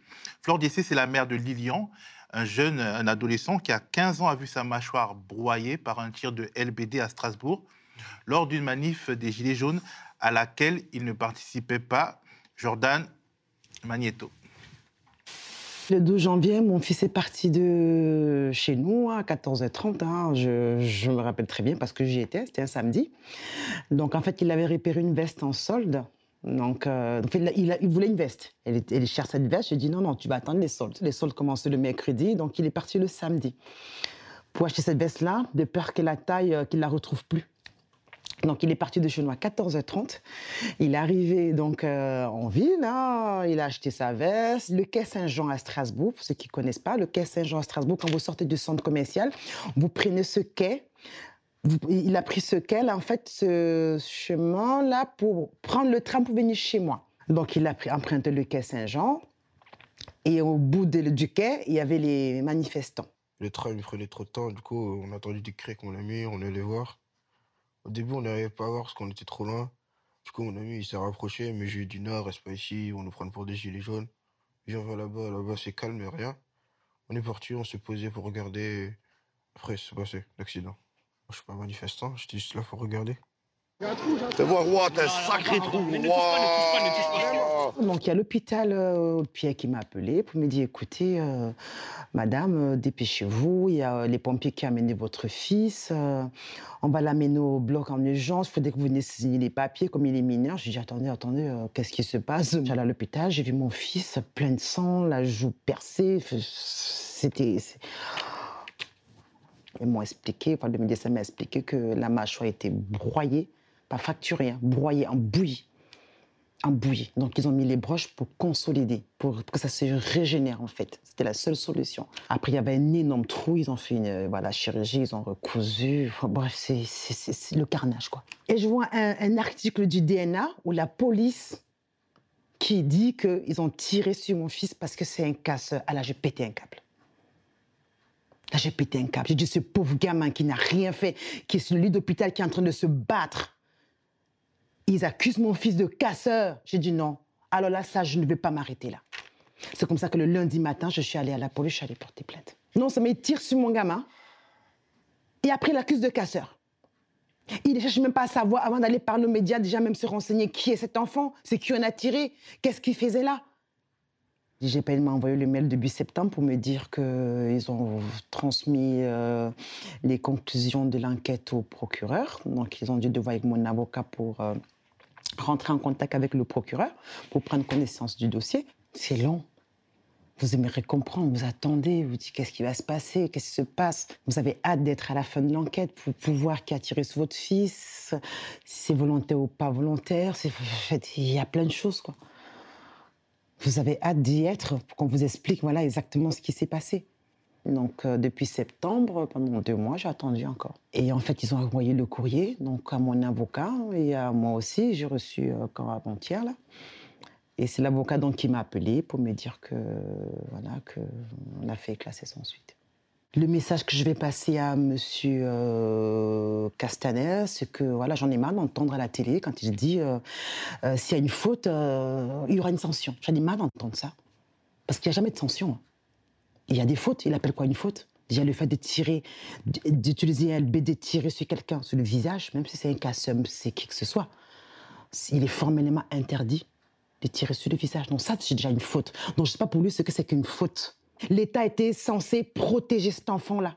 Imaginez votre enfant couché sur un lit d'hôpital avec des broches, avec du sang partout, qui n'a rien fait. Pourquoi est-ce qu'à Strasbourg, avec une ville où il y a toutes les vidéosurveillances, on n'arrive pas à trouver, à identifier avec exactitude qui a tiré sur mon enfant? Le tireur fait partie de la police. La police, c'est l'État. Donc c'est la police qui est responsable de l'accident de mon enfant. Alors, ce témoignage a été recueilli par Arnaud Masson, réalisateur en Alsace, nous le remercions, et les sociaux aussi. Alors, euh, les violences policières, euh, leur brutalité, leur caractère massif, resteront-elles la grande découverte, la vraiment la grande découverte de cette séquence politique. Est-ce que vous imaginiez, toi Antoine, qui en est, qui en est une victime, est-ce que tu imaginais que les violences poli- policières pouvaient arriver à ce niveau en France en 2018-2019 Comme j'ai dit, ma mère travaillait dans les quartiers. Donc moi, euh, le principe de violence policière dans les quartiers, j'étais plus ou moins au courant. Mais après, euh, vu que je me sentais pas concerné, moi j'étais un peu con. Et du coup, je, me disais, ouais, c'est peut-être pas si grave que ça. Et j'arrivais même à tomber dans cette espèce de piège euh, où ils disent, où on se demande, qu'est-ce qu'il a fait pour ça? Alors que non, il n'y a rien qui justifie les violences policières à un moment. Il faut arrêter un peu. Moi, j'ai eu euh, deux, trois fois, mais même celle-là, j'en ai honte. quoi. Mais euh, effectivement, ce qui arrive à Lilian, euh, malheureusement, c'est pas, c'est pas, enfin, c'est pas anodin, mais malheureusement, c'est pas le premier. Un gamin de 15 ans qui se prend des, qui se prend des, des flashballs dans la tronche, ça fait 20 ans que ça se passe dans les quartiers populaires. Ça, Adama pourra le- pourra sûr. le- le- l'appuyer. Et malheureusement, il a fallu que les Gilets jaunes, en fait, qui, tant que ça se passait dans les quartiers, tout le monde s'en fichait. On arrivait tous à gober le fait que, ouais, c'est des racailles, euh, c'est pas des gars comme nous, alors ouais, euh, c'est- ils l'ont mérité. Et puis maintenant, il y a eu les Gilets jaunes, qui, pour le coup, n'étaient pas, du, pas des quartiers et qui, au contraire, venaient plutôt de la ruralité, alors avec tout son. qui, qui a ses problèmes aussi, hein, qui peut avoir aussi ses, problèmes de. Comme de- partout. oui. voilà, comme partout, mais euh, qui avait euh, spul cette image-là. Et là, d'un coup, on tapait sur, bah, je, vais, je vais le dire très honnêtement, on tapait sur des blancs. Et là, tout à coup, les gens commencent à se poser des questions. Et puis après, il a fallu effectivement déconstruire et tout ça. Parce que moi, j'entends encore des gens, des gilets jaunes, me dire euh, il y a une grosse différence entre un gilet jaune qui se prend un flashball et qui a rien demandé, et, un- et un- une racaille qui se prend un flashball parce qu'il a mérité. J'entends encore ce discours qui est inadmissible. Ils se rendent même pas compte que, le, que la- la- la- la- les mécaniques euh, de, de discréditation du mouvement des Gilets jaunes, de nous faire passer pour des casseurs, de nous faire passer pour des, pour des espèces de monstres. À la limite, ils sont pas en train de dire qu'on va aller euh, croquer leurs enfants le soir. Enfin, et ils se rendent même pas compte que cette, euh, cette stratégie-là, ça fait des années qu'elle a lieu euh, dans les quartiers populaires. Et c'est pour ça que moi je dis effectivement, Gilets jaunes, quartier populaire, même Macron, même combat. Pour moi, c'est un truc, c'est évident. Ensuite, pour Lilian, malheureusement, lorsque ça est arrivé, euh, je l'ai su à peu près très très, je l'ai su très très vite. Il faut savoir que moi tous les samedis, euh, quand je suis pas euh, quand je suis pas en manifestation et même quand j'y suis, je suis sur mon téléphone à vérifier, à, à- à- on s'échange avec les autres blessés, on cherche à savoir s'il y a eu des blessés. De temps en temps, il y a des fake news. En vrai, on est soulagé parce qu'on est on est probablement le seul groupe militant qui n'est pas content d'avoir un nouveau militant euh, dans, dans notre groupe. Mais bon, voilà. Les, les mutilés, pour l'exemple. Voilà, les mutilés, par exemple. Lilian, quand c'est arrivé, euh, moi, je, je- on venait encore de passer un cran. Parce que même si je le savais plus ou moins, là, je voyais réellement un gamin de 15 ans se prendre un flashball ici au point où ça lui ouvre la joue. Mais c'est pas, c'est pas, c'est, pas une blessure, c'est qu'il a un trou dans la joue. Quoi. Enfin, Sa mâchoire était complètement sa broyée. mâchoire était fracassé. J'avais vu ces blessures effectivement sur d'autres euh, des, co- des collègues mutilés, par exemple. Bon, ouais, je savais, les plaques, euh, les plaques qu'on vous met sous la peau pour que ça tienne, qui vous donne une espèce d'apparence de squelette, le fait de se regarder dans le miroir tous les matins et de voir que vous n'êtes plus du tout la même personne, si pour peu qu'en plus on vous ait crevé l'œil à ce moment-là, ben là, pour le enfin, l'horreur que c'est, je la connaissais. Et du coup, moi, Lilian, ça m'a, ça m'a fait, m'avait fait beaucoup de peine. Il y a eu Gabriel aussi qui a perdu sa main comme moi, qui avait à peine 18 piges, je crois, à peu près, quand enfin, au moment où ça lui arrivait. Quand est-ce qu'on va attendre qu'un enfant de 5 ans euh, se retrouve avec un, un œil crevé ou une main arrachée? Moi, c'est ça, la question que je me pose. C'est qu'il va falloir qu'on attende ça? Il va falloir attendre que ça arrive avant qu'il y, ait- il y ait réellement un scandale? Il y a encore des gens qui arrivent à dire il l'a mérité parce qu'il est allé dans le mouvement social. Il y a encore des gens qui arrivent à dire, à va aller voir Lilian et à lui dire bah, écoute, mon gars, t'étais en manifestation, c'est bien fait pour ta gueule. Et ça, ce bien fait pour ta gueule, je l'entends, mais tellement souvent. Alors, moi, effectivement, ouais, j'ai ramassé la grenade. Bon, ok, pourquoi pas. D'accord. Euh, pour les gens qui sont pris un flashball dans la gueule, qui ont un œil crevé, qui, euh, du coup, sont handicapés, ça se voit peut-être pas avec l'œil de verre, mais qui sont handicapés, on va leur dire quoi? C'est bien fait pour ta gueule, t'avais qu'à pas y aller T'as pas le droit de manifester, parce que de toute façon, si tu manifestes, c'est forcément que t'es un casseur, c'est forcément que t'as un black bloc, et que du coup, euh, bah voilà, faut pas t'étonner. C'est un discours, ça s'appelle la culpabilisation des victimes. La culpabilisation des victimes, c'est le même principe que quand une fille se fait violer, on lui dit, bah écoute, Fallait pas être en jupe. fallait pas être en jupe, fallait Fallait pas pas te balader le soir, Ouais. fallait pas faire un sourire, fallait surtout pas arriver. Voilà, c'est ta faute. Et c'est toujours, on en arrive là à chaque fois. Il y a encore des gens qui tombent là-dedans, malheureusement. Euh, je comprends ton émotion. Adama, euh, ton rapport à, à cette découverte de, de la capacité de, de la violence euh, de la police et de l'État, en fait, de l'État. C'est-à-dire, en fait, une sorte de, je vais dire un mot qui peut, qui peut être mal interprété, mais une sorte de colonialité qui gâte, qui, qui, qui, euh, qui, gagne l'Hexagone de part en part, commençant par les quartiers populaires et se terminant euh, sur tous ceux qui euh, osent lever la tête, c'est-à-dire moi, en fait, ce que je dis toujours à mes collègues ici, c'est que j'ai l'impression qu'en fait, les Français ont été traités comme s'ils étaient décolonisés dans leur propre pays. On n'est pas, on est toujours colonisé dans notre cerveau. Ça, quand même, il faut le savoir. La preuve, ce qu'il vient, ce qui- ce qu'il vient de dire, c'est qu'il y a certaines personnes qui arrivent à dire que dans les cités, ce qui subissent, c'est mérité presque. Alors que c'est juste incroyable, comme il vient de l'expliquer. Mais maintenant, moi, je parlais par rapport à mon vécu. 17 ans, contrôle de police, je me retrouve au commissariat, il me fait tabasser, je tombe dans les pommes, il m'emmène à l'hôpital. Le docteur, il me voit, mes bras, ils bougent, bougent, ils bougent plus. Ils me font un scanner, radio, je fais ma garde à vue à l'hôpital. Le lendemain, la brigade de sûreté urbaine viennent euh, m'interroger, ils me lâchent à l'hôpital. Ils m'abandonnent à l'hôpital. Ils prennent même pas mes parents. Lors- 17 ans, à avant la 17 ans. À 17 ans. Lorsque je mène la révolution est en marche, en trois ans, j'ai fait en un an et demi 20 passages face à un magistrat du siège, plus de 10 gardes à vue. L'année dernière, je suis venu chez moi cagoulé armé devant ma femme et mes enfants. Incroyable violence, juste inouïe. Là, ce- cette année, garde à vue, violence, etc. etc. À l'échelle nationale, on a accompagné la famille euh, de Morad à Marseille. Course-poursuite avec la police nationale, il tombe du deuxième étage, il tombe au sol. Les policiers, au lieu les pompiers, ils soulèvent, ils convulsent. Il meurt à l'hôpital quatre heures après. L'affaire de Théo à Aulnay-sous-Bois. Un jeune homme qui se fait contrôler au plein milieu du quartier. On voit aucune violence des jeunes par rapport aux policiers. Il finit avec un trou de 10 cm dans l'anus. On lutte pendant un an devant les sièges de Alliance Police Nationale. Alliance Police Nationale m'interpelle à deux reprises. Il m'assigne en jugement avec euh, Gérard Collomb. On va au jugement, on Ancien gagne. de. Voilà, on gagne exactement le 13 février 2019. Mais au final, ça bouge pas. Ça veut dire, ce constat-là, on peut le faire. Je parle d'une histoire de 17 ans, là j'en ai 34. Le vrai problème aujourd'hui, c'est le premier policier de France, c'est M. Castaner. Par sa posture, sa- par, par sa méthode de communication et par ses sémantiques. Lorsqu'il qualifie des manifestants de toutes les sémantiques terroristes. Il faut dire clairement, c'est juste anormal. Ensuite, il y a les syndicats de police qui font de la politique avec le poids de leurs adhérents. C'est très, très grave. Ils sont nocifs. Moi, j'ai vu des policiers lorsqu'on manifeste. Ce sont les seuls syndicats que le gouvernement écoute, quelque part. Mais pourquoi? Parce que ouais, mais pourquoi? Parce qu'on leur donne un, un pouvoir incroyable, on leur donne le pouvoir de la mutation, le pouvoir de l'élévation professionnelle. Mais surtout aujourd'hui, ils parlent au nom des 120 000 policiers, si on compte les jardins, au nom de 240 000. C'est incroyable. Voilà. Et aujourd'hui, on voit clairement que les, même, même les policiers en ont marre de ces syndicats. Et aujourd'hui aussi, il y a un vrai problème avec, avec les préfets. Les préfets, quand même, sont garants de la bonne tenue des structures euh, d'État. Aujourd'hui, ils ne font pas leur travail. Ils sont garants quand même de l'application de la pyramide des normes, c'est-à-dire la loi. Ils ne font pas leur travail. Et pourquoi est-ce que nous, aujourd'hui, on n'a pas réussi à faire un et indivisible? Comme il disait, que ce soit dans les zones rurales, que ce soit dans les cités, on a les mêmes problématiques, on a la même idéologie. Le village, la famille, on se connaît tous, on a tous grandi ensemble. Aujourd'hui, pourquoi on n'arrive pas à faire un et indivisible? Car la désinformation politique et médiatique nous divise.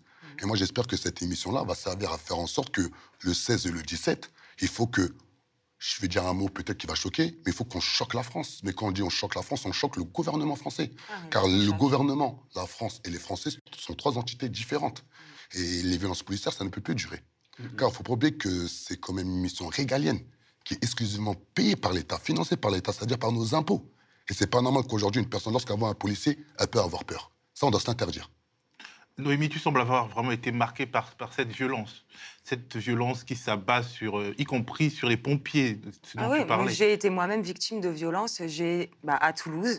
Euh, Là-bas, ils sont complètement fous. euh, Les baqueux, ils font des pompes à la C'est-à-dire la BAC, elle a des, des méthodes particulières quand Non même. mais, non, mais là, c'est très grave. Là, ils se permettent de provoquer les gens, de faire des pompes à la Fortnite et de partir comme ça. Enfin, c'est n'importe quoi. C'est de la provocation pure et dure. Moi, j'ai vu. Je pensais que c'était une militante, euh, Odile Morin, qui est une militante handicapée en fauteuil roulant. Ouais, Elle est, elle est exceptionnelle, cette femme. Vraiment une très grosse militante.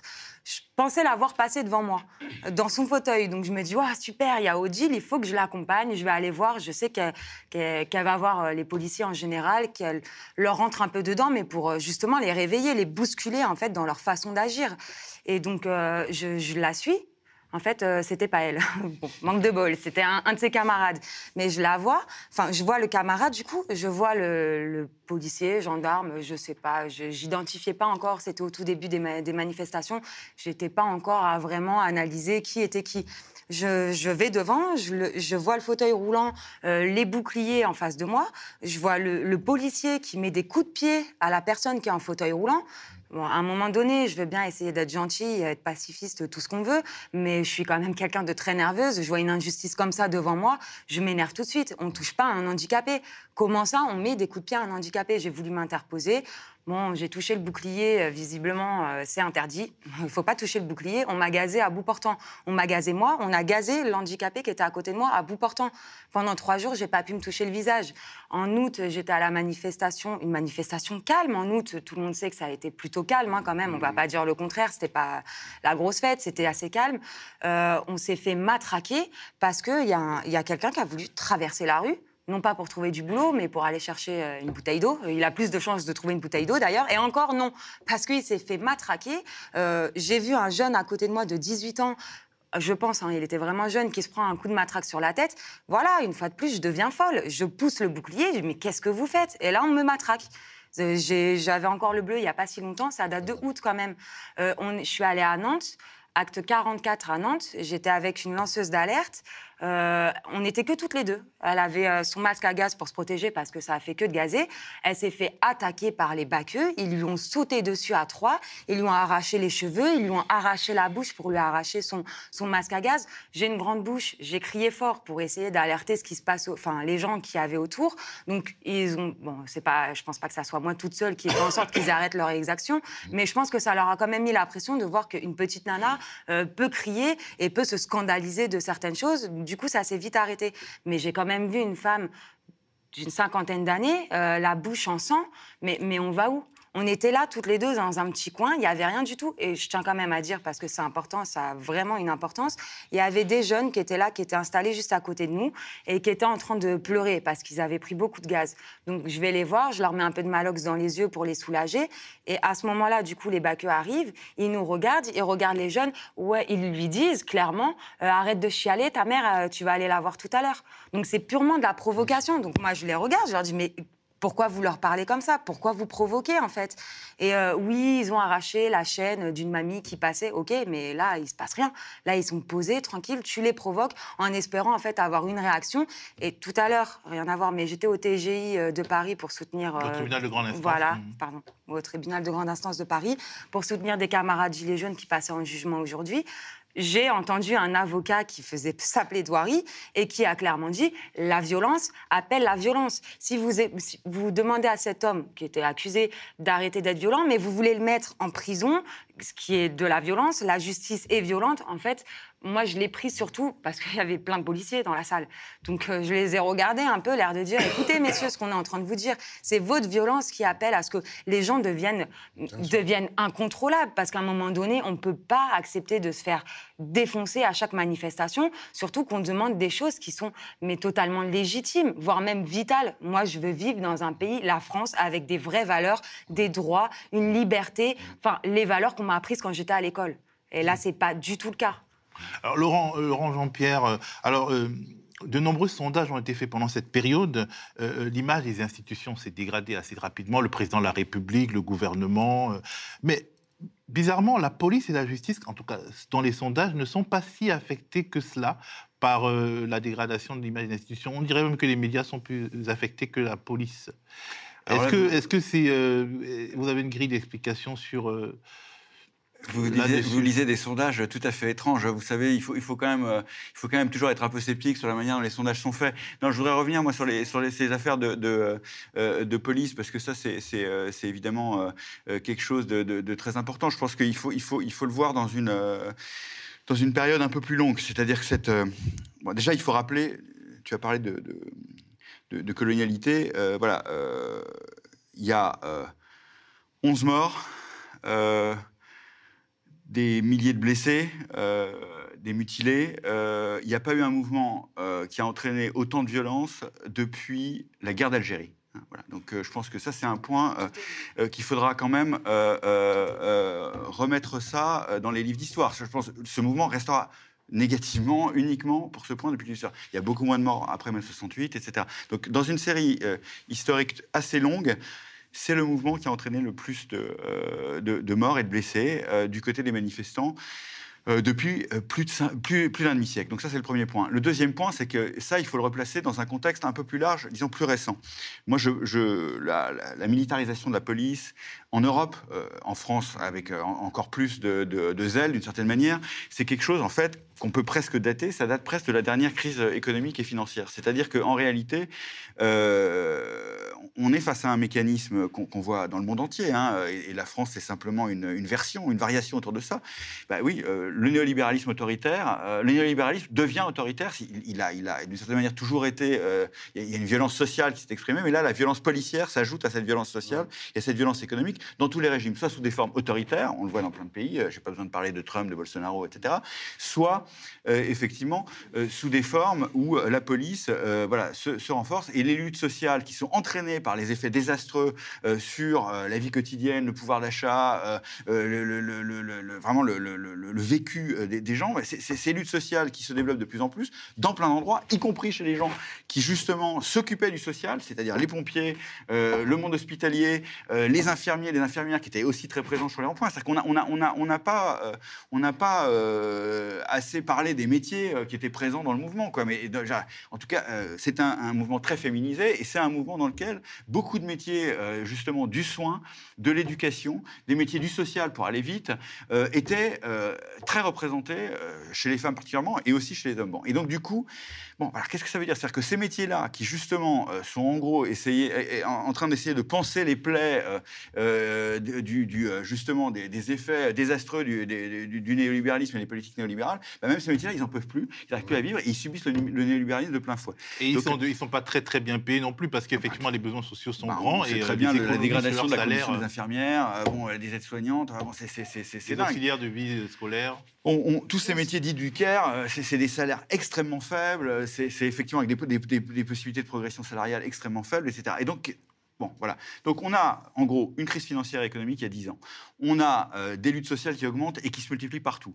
On a euh, les, derniers, euh, les dernières rustines, en gros, qui font tenir le- le- la société, qui, sont dans des, de- qui, qui représentent des métiers qui sont eux-mêmes attaqués et qui sont eux-mêmes qui, qui sont en lutte. Et donc, la réponse des, des- des États dans tous ces contextes-là, c'est une réponse répressive et, et qui est de plus en, de, de plus, en plus forte. Donc, c'est tout à fait. je veux dire, c'est pour ça qu'un mouvement comme les Gilets jaunes, malgré son caractère d'exceptionnalité, il faut le replacer quand même dans une série historique euh, un peu plus longue, soit de mouvements qui lui ressemblent, même s'il y en a quasiment pas qui lui ressemble, en tout cas euh, en France, et dans une série en tout cas de bon voilà d'assauts néolibéraux, parce qu'on on, on peut dire c'est la taxe sur l'essence, bien sûr qu'on peut dire c'est la taxe sur l'essence, c'est vrai, mais en réalité au, départ c'est quand même euh, aussi une réaction tout simplement euh, à l'accélération des politiques néolibérales qu'a conduite Emmanuel Macron, qui a été élu pour ça et qui a, décidé d'achever le néolibéralisme dans un pays où justement, disons d'achever au sens de, terminer le travail quoi, des politiques néolibérales de plusieurs décennies. Quoi. Au, au sens où, en France, il y a eu un petit retard à l'allumage, puisqu'on le sait très bien. Bon, voilà, le tournoi néolibéral mondial, il est plutôt à la fin des années 70. En France, ça a commencé, alors certains disent 83, certains disent 86, on peut discuter là-dessus. Mais donc voilà, donc du Et coup... avec des remises en question quand même. La particularité de ce mouvement, c'est qu'il a été ralenti par les, les remises en question. euh, euh, les, les syndicats, les forces sociales sont organisées, notamment en 95, pour euh, ralentir ce processus. Et on a l'impression des fois qu'il y a une sorte d'ogre déchaîné qui veut enfin finir le travail. Tout à fait, tout à fait. Et le point ici, c'est que précisément, les euh, syndicats, dans les dernières années, avaient perdu leur lutte. Et le mouvement euh, euh, des, des Gilets jaunes, non seulement a exprimé, euh, disons, des, des- des divisions de classe, on y reviendra peut-être tout à l'heure, euh, qui sont, enfin, en tout cas, des partages de- de- de- dans les classes sociales en France. Qui, alors, il y a la question des inégalités, mais il y a plus que ça. C'est-à-dire qu'effectivement, ce néolibéralisme, il produit aussi des nouvelles divisions de classe qui sont apparues, à mon avis, avec ce mouvement. Alors justement, pour en parler, je vais encore parler d'un sondage, on est obligé d'utiliser les Ouais, sondages, non, mais en tout cas, un sondage, enfin, pas, pas sur la justice et la police, parce que je veux dire, 10 000 gardes à vue, plus de 10 000 gardes à vue sur un mouvement qui avait 280 000 personnes au départ et qui, en a, un peu, qui, a, qui a un noyau dur de 10 000 personnes dans la rue à l'heure- actuelle, c'est juste hallucinant. Enfin, je veux dire, jamais il y a eu une répression judiciaire de ce niveau-là. euh, euh, de ce niveau-là, il faut, il faut, il faut, il faut. Et alors, il y a des, enfin, le- le- le- le- si on regarde dans le détail, c'est sorti dans la presse, c'est pas du tout euh, des choses. Il y a eu des instructions qui ont été données en décembre pour faire énormément de préventifs, euh, pour, pour maintenir les gardes à vue pendant trois jours, quels que soient euh, les motifs, euh, etc. Donc, il y y a une, c'est pas du tout quelque chose, c'est pas un hasard, c'est pas, je sais pas, une, une folie psychologique de quelques magistrats ou de quelques policiers. Non, c'est quelque chose de tout à fait organisé et qui a été euh, bon, planifié comme une réponse adéquate à un mouvement aussi euh, difficile à, Ok, bon. à- à- à contrôler. Avant de parler du, du sondage dont je vais parler, je veux quand même dire que quelque part, il y a quand même une, relation ambiguë que nous avons avec la police, parce que la police, c'est quand même l'ordre. Et euh, les, les parents, les, les personnes, disons, les personnes âg- âgées ont l'impression qu'en fait, elles maintiennent quand même un ordre, même si cet ordre est injuste, que c'est nécessaire notamment que nous vivions dans une société violente, euh, avec une criminalité qui est réelle, avec aussi un, un terrorisme qui, euh, qui nous fait peur. Donc, quelque part, on peut expliquer, euh, en tout cas, le fait que ça ne transparaît pas tellement la défiance vis-à-vis de la police, parce qu'on se dit, quelque part, on aura toujours besoin de la police. Peut-être. Ouais, mais juste un point là-dessus. La, la question qui est vraiment intéressante sur le- ce qui s'est passé depuis un an, c'est que la, la- la sociologie de la police et la sociologie des gilets jaunes, en tout cas des premiers gilets jaunes, c'est très proche. Et d'ailleurs, il y a eu plein, de, plein d'articles, plein de témoignages euh, qui disaient au départ, oui, ben euh, voilà, dans, dans, euh, les policiers ont un cousin, une cousine, etc., qui sont gilets jaunes. Et donc cette question, bon, quelle a été la première mesure gouvernementale euh, à l'automne dernier? C'est une prime? Euh, aux policiers. Euh, je, je dis pas, je, je dis pas qu'il n'y a pas de problème euh, d'exploitation dans la police. hein. Je, je- je- je lis les, les journaux comme vous. Il y, a, il y a des suicides, il y a des heures supplémentaires non payées, etc. Je vois bien qu'il y a une exploitation dans la police, mais je veux dire, il faut aussi se demander pourquoi. Et là, là vraiment, voilà. Et donc du coup, bon, la, la question d'une d'une proximité, disons sociologique et, et culturelle, plus générale, politique, même de, de, de ressenti entre une partie de la police et une partie des manifestants, ça a été une question pendant le mois de novembre et même pendant une partie du mois de décembre. Et, qu'est-ce qu'a réussi à faire le gouvernement? Il, a réussi effectivement à séparer complètement, de plus en plus, euh, ces, deux fractions de la population qui au départ avaient plus de ressemblances que de différences. En fait, il les a ethnicisés quasiment. C'est devenu quasiment euh, viscéral. C'est une sorte d'affrontement euh, d'école primaire, comme, comme racontait Naomi, euh, des, des provocations entre finalement des jeunes, certains en uniforme et d'autres pas, mais parce que les policiers sont, sont quand même assez jeunes. hein. Et en plus, à un moment donné, vous voulez s'appeler carrément les gilets bleus. Faut pas oublier, dans les débuts, ouais, dans les débuts, tellement c'était la même sociologie, vous voulez s'appeler les gilets bleus. Moi, je veux juste rebondir en deux, trois mots. Faut pas oublier qu'en France, nous sommes dans un pays de droit. Et le droit est au-dessus de l'État. Et l'État, c'est la justice. Aujourd'hui, lorsque moi, je vais à Toulouse, je suis invité à Toulouse en juillet, et on se fait gazer à plus, on s'est tiré sur à plus de 50 reprises. J'ai jamais vu ça, moi, à titre personnel. J'ai fait je sais pas combien de meutes dans ma jeunesse. Et lorsque je vois Brigitte Julien, quand même, qui est la patronne de l'IGPN, le 13 juin 2019, elle dit clairement que personne va porter plainte euh, lorsque des gilets jaunes se disent comme quoi ils sont victimes, alors qu'il y a beaucoup de personnes qui ont porté des plaintes. La preuve, lorsque moi je joue le jeu, je reviens de Toulouse, je vais porter plainte contre M. Castaner, le préfet, et par rapport aux forces de l'ordre, car pour moi, c'est des forces c'est pas des gardiens de la paix, et qu'au final, on classe l'affaire, il y a un problème. Alors qu'elle a été claire. C'est que si une personne porte plainte dans le mois en cours, on- ils vont visionner les vidéos surveillance. Ça n'a pas été fait. Justement, en fait, dans, dans le- Et là, le la problème- maman de Lilian parle de cette question plus- de, de vidéosurveillance à Strasbourg. Sa plainte a été classée sans suite. Ta plainte, ta plainte aussi à toi a été euh, Alors. classée sans suite, même s'il y a eu des derniers développements. Ouais, euh, non mais cette histoire de, vidéo, effectivement, c'est assez marrant parce que là, j'ai participé à un reportage sur TF1 euh, sur, le, sur les, les un an des Gilets jaunes, un peu comme vous. Euh, et effectivement, on a tout un passage qui nous montre la salle, des, la salle des opérations avec toutes les vidéos. Et on voit que chaque partie, chaque parcelle de la manifestation est couverte. C'est quand même très étrange que dans tous les cas de manifestation, on ne retrouve pas les vidéos ou en tout cas, on on n'entend pas parler. Quoi. Vraiment, euh, c'est ça, c'est quand même assez étrange. Bon, ensuite, euh, pour ce qui est de- du fait que ce soit généralisé, c'est vrai qu'il ne faut pas oublier une chose. Euh, c'est alors, je vais citer Sibeth Ndiaye. Je ne pensais pas le faire un jour. Mais, non, mais attendez, attendez, attendez, attendez, attendez. Non, elle a dit à un moment, elle a dit quelque chose, je ne suis pas tout à fait d'accord, mais elle a dit un truc. Elle a dit ce ne sont pas des violences policières, ce sont des violences d'État. Et après, elle a rajouté légitime et justifié. Moi, je ne suis pas d'accord avec le, justifi- le justifié et légitime. Ça, je ne suis pas d'accord. Mais par contre, c'est des violences d'État. C'est pas deux, trois policiers qui ont pété un plomb et qui ont décidé de tirer à tir à tir larigot. C'est une organisation systémique qui fait tout, effectivement, pour mettre en place une répression. La police, dans notre, en France, est un outil de contrôle social.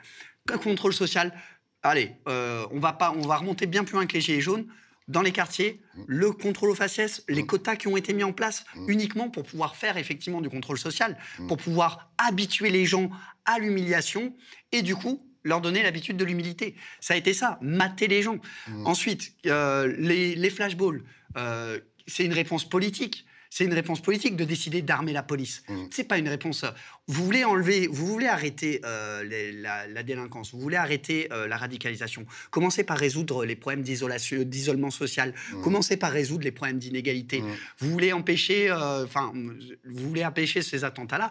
Faites en sorte qu'ils ne se radicalisent pas à la base. Non, c'est une décision politique effectivement de décider plutôt que d'investir dans les politiques publiques, parce que les politiques publiques, elles se font défoncer depuis des années. Là, en 2017, c'est la moitié des crédits, enfin, c'est une grosse partie des crédits pour les quartiers qui sont partis, alors que Macron avait fait une très belle campagne, les 40 ans de la politique de la ville, en disant, ouais, regardez à quel point c'est génial. Ouais, bah, une semaine avant, il, il coupait tous les crédits. Mais bon. Et les violences, enfin, les violences policières sont des violences d'État. Et effectivement, euh, alors, j'espère que effectivement dans leur formation, ils mettent pas les matraques dans le cul. Bon, euh, ça, je me dis peut- peut-être, ouais, c'est le gars qui a pété un plomb. J'espère bien. Mais la plupart, des, la plupart du temps, la technique qui a tué Adama Traoré, pas, vous, euh, Adama Traoré, justice pour Adama. C'est une technique d'arrestation qui consiste le plaquage ventral. C'est trois personnes qui se foutent sur vous. Alors une, deux, trois, suivant que lui, c'est six personnes qui s'est mis sur lui, quoi. Il a eu la cage thoracique défoncée, et c'est ce qu'ils apprennent à l'école. Alors, effectivement, il y a des policiers, ils pètent un plomb. Je veux bien. Et, clairement, en fait, dans- comme, comme chez Gilets jaunes, comme chez partout, il y, a des- il y a des connards, il y a des gens très bien. C'est pas le problème. Le problème, c'est que institutionnellement, tout est fait pour provoquer des violences, euh, des violences policières, et tout est fait pour que c'est juste des statistiques. On est des points, euh, enfin des, euh, ce qu'on appelle des, des, des, hum, des effets de, enfin, euh, des effets secondaires quoi. On est, euh, voilà. Et malheureusement, Mais- mais juste pour reprocher par rapport à ce que tu disais, et ça c'est très important de le dire, c'est que êtes nous- intarissable sur la police. hein. Ah Non, parce que c'est un sujet qui me touche quand même. C'est un, un sujet qui me touche, surtout parce que moi, pourquoi ça me touche vraiment Moi, j'ai grandi dans- une cité qui s'appelle KDF Killer de flics. Un- nous, on a vraiment grandi dans l'idéologie de on peut pas se faire contrôler par un policier. Moi, dans ma cité, je me me faire contrôler trois ou quatre fois, pas plus. Et lorsque j'ai grandi, moi, on m'a inculqué que tous les policiers, c'est les mêmes, il faut leur faire la guerre. Moi, lorsque j'ai grandi, j'ai réfléchi, je me suis dit non, il y a des policiers intègres, il y a des policiers racistes, délinquants ou soit haineux. À un moment donné, il faut juste élever le débat politique, comment avoir un discours rassembleur pour faire en sorte que les policiers intègres, qui sont étouffés par le même système qu'ils viennent décrire, comment on peut les rallier avec nous pour qu'on fasse front cas pour une vraie révolution intelligente, une vraie révolution philosophique qui ramène automatiquement à la paix? On a besoin d'avoir tous les corps de cette société. Ça soit les infirmières, ça soit les étudiants, ça soit des policiers, ça soit des femmes au foyer, ça soit des hommes, des- hommes au foyer, peu importe. Et à un moment donné, lorsqu'on fait une révolte sociale, la révolte sociale veut dire que certains policiers font des conditions de travail qui les ramènent à la violence. C'est voulu. Alors, euh, Marion n'a pas beaucoup parlé dans cette séquence-là parce que euh, vous êtes intarissables, certains d'entre vous. Alors, elle va beaucoup plus parler dans la séquence qui va venir parce que euh, le rapport des médias au pouvoir, euh, au peuple et à la violence a été s'est posé hein, de manière très claire pendant cette période. D'ailleurs, on en avait déjà parlé ici tous les deux aux médias. Les médias grand public, en tout cas certains d'entre eux, ont évolué. Au début, ils montraient une certaine, euh, disons, euh, compréhension, voire sympathie pour les Gilets jaunes, et puis ça s'est devenu une, euh, ça s'est transformé en agressivité. Et je voudrais qu'on regarde ensemble un magnéto que le média avait diffusé à l'époque, quand on, s'était parlé, avec Éric Brunet. On voit un peu comment, en quelques temps, il passe d'un sympathisant Gilet jaune à quelqu'un qui a plutôt de, une mauvaise image des Gilets jaunes. Magnéto, Jordan.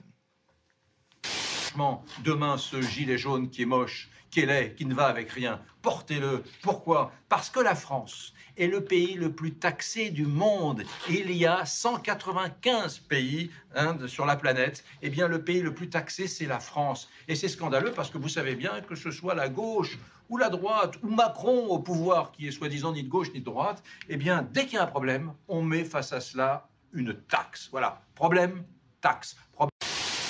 J'ai porté un gilet jaune euh, lors de la manifestation du 17 novembre, la première, mais euh, je trouve que l'ultra-violence, que les dérapages qui se sont déroulés un peu partout en France, hein, il y a eu des blessés partout à Tours, enfin dans, des tas de- de capitales régionales, de petites villes, je trouve que cette ultra-violence et que ces dérapages ce week-end ont pour moi discrédité quand même le mouvement. Je trouve d'ailleurs, de manière plus générale, que le mouvement des Gilets jaunes a un peu perdu son âme. Pour moi, c'était un mouvement anti-taxe, très intéressant au début, profond, et c'est devenu quelque chose que je ne maîtrise plus et que je ne comprends plus. Voilà, mesdames, messieurs.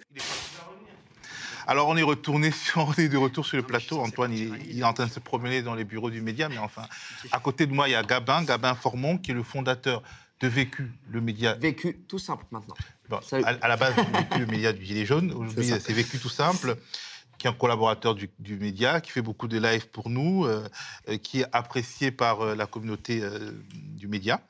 Alors, bonjour Gabin. Salut. On ne peut pas parler du regard des médias sur les Gilets jaunes sans penser à toi. Mais avant de parler euh, de cette question avec toi, je voudrais quand même faire parler euh, Marion Beauvalet, qui euh, a observé la dégradation en fait, de l'image des Gilets jaunes auprès des médias. Au moment où on pensait que ça pouvait être un mouvement un peu, disons, poujadiste dans la tradition, contre l'État, contre les taxes, donc dans la tradition finalement petite bourgeoise, il y avait quelque chose qui faisait penser à la droite que ça pouvait être une sorte d'appui face à, face à Emmanuel Macron, et puis très rapidement ça a changé. En fait, oui, il y a eu un mouvement, euh, enfin, il y a eu plusieurs mouvements différents. Euh, tout d'abord, avant le premier acte, il y avait euh, les médias évoquaient légèrement en fait la question des gilets jaunes. Il faudrait peut-être revoir les premières séquences ou les premières unes. Je ne sais même pas s'il y avait des unes avant le l'acte 1 où euh, les médias parlaient très peu. Même par exemple au matin de l'acte 1, je sais que moi j'étais à Porte-Maillot. Au départ, il n'y avait pas de journalistes en fait, et les journalistes ont commencé à arriver où en fait par hasard euh, Florian Philippot avait décidé que son rond-point serait euh, à Porte-Maillot. Et donc là, des médias ont commencé à arriver parce qu'il y avait entre guillemets une personnalité politique qui était présente. Et en fait, il y a eu une- un intérêt comme ça qui s'est gagné progressivement, mais à l'acte 1, il n'y avait aucune couverture de, de la part des médias mainstream. Euh, et au fur et à mesure, en fait, les, les médias, donc on va dire les chaînes d'infos en continu et les médias qui sont possédés, qui font partie de grands groupes, euh, ont été obligés, entre guillemets, de parler euh, de ce qui se passait parce que clairement, euh, quand on a quelqu'un qui regarde BFM TV euh, le samedi après-midi, l'idée c'est que le téléspectateur reste devant sa télé, donc on lui donne des, euh, des images euh, qui font un peu sensation, etc., pour qu'il suive ça comme euh, une espèce de feuilleton. De la drogue, Et- quoi. C'est ça, mais l'idée, c'est euh, sinon si la personne regarde un flash info et qu'elle arrête, euh, la chaîne d'info en continu, ça, ça fonctionne plus et du coup on vendait plus un, un spectacle, un divertissement que de l'information à la personne qui regardait. Et euh, de la part des commentateurs, pareil, il y a eu plusieurs moments. notamment en fait tous ces chroniqueurs éditorialistes qui font la pluie et les beaux temps en fait qui ne sont pas journalistes qui ont toute leur place le droit de citer et qui imposent leur point de vue Euh, là on avait Pascal Pro il y, a, il y a eu aussi par exemple un mouvement aussi de la part de Cyril Hanouna où au départ il y avait une forme de avait Éric Brunet. et d'Éric Brunet, oui, pardon. Euh, Il y avait- il y avait une forme d'intérêt, de bienveillance. Et à un moment, du jour au lendemain, en fait, c'est des gens qui ont dit stop. Là, c'est ce qu'on a vu dans la séquence qui vient de passer. Il y avait une forme de soutien Un jour, il y a peut-être eu des sondages qui ont été faits sur Twitter pour savoir ce que les gens en pensaient. Et du jour au lendemain, les Gilets jaunes devaient rentrer chez eux. Et il y a eu ce même mouvement, par exemple, dans les titres de médias.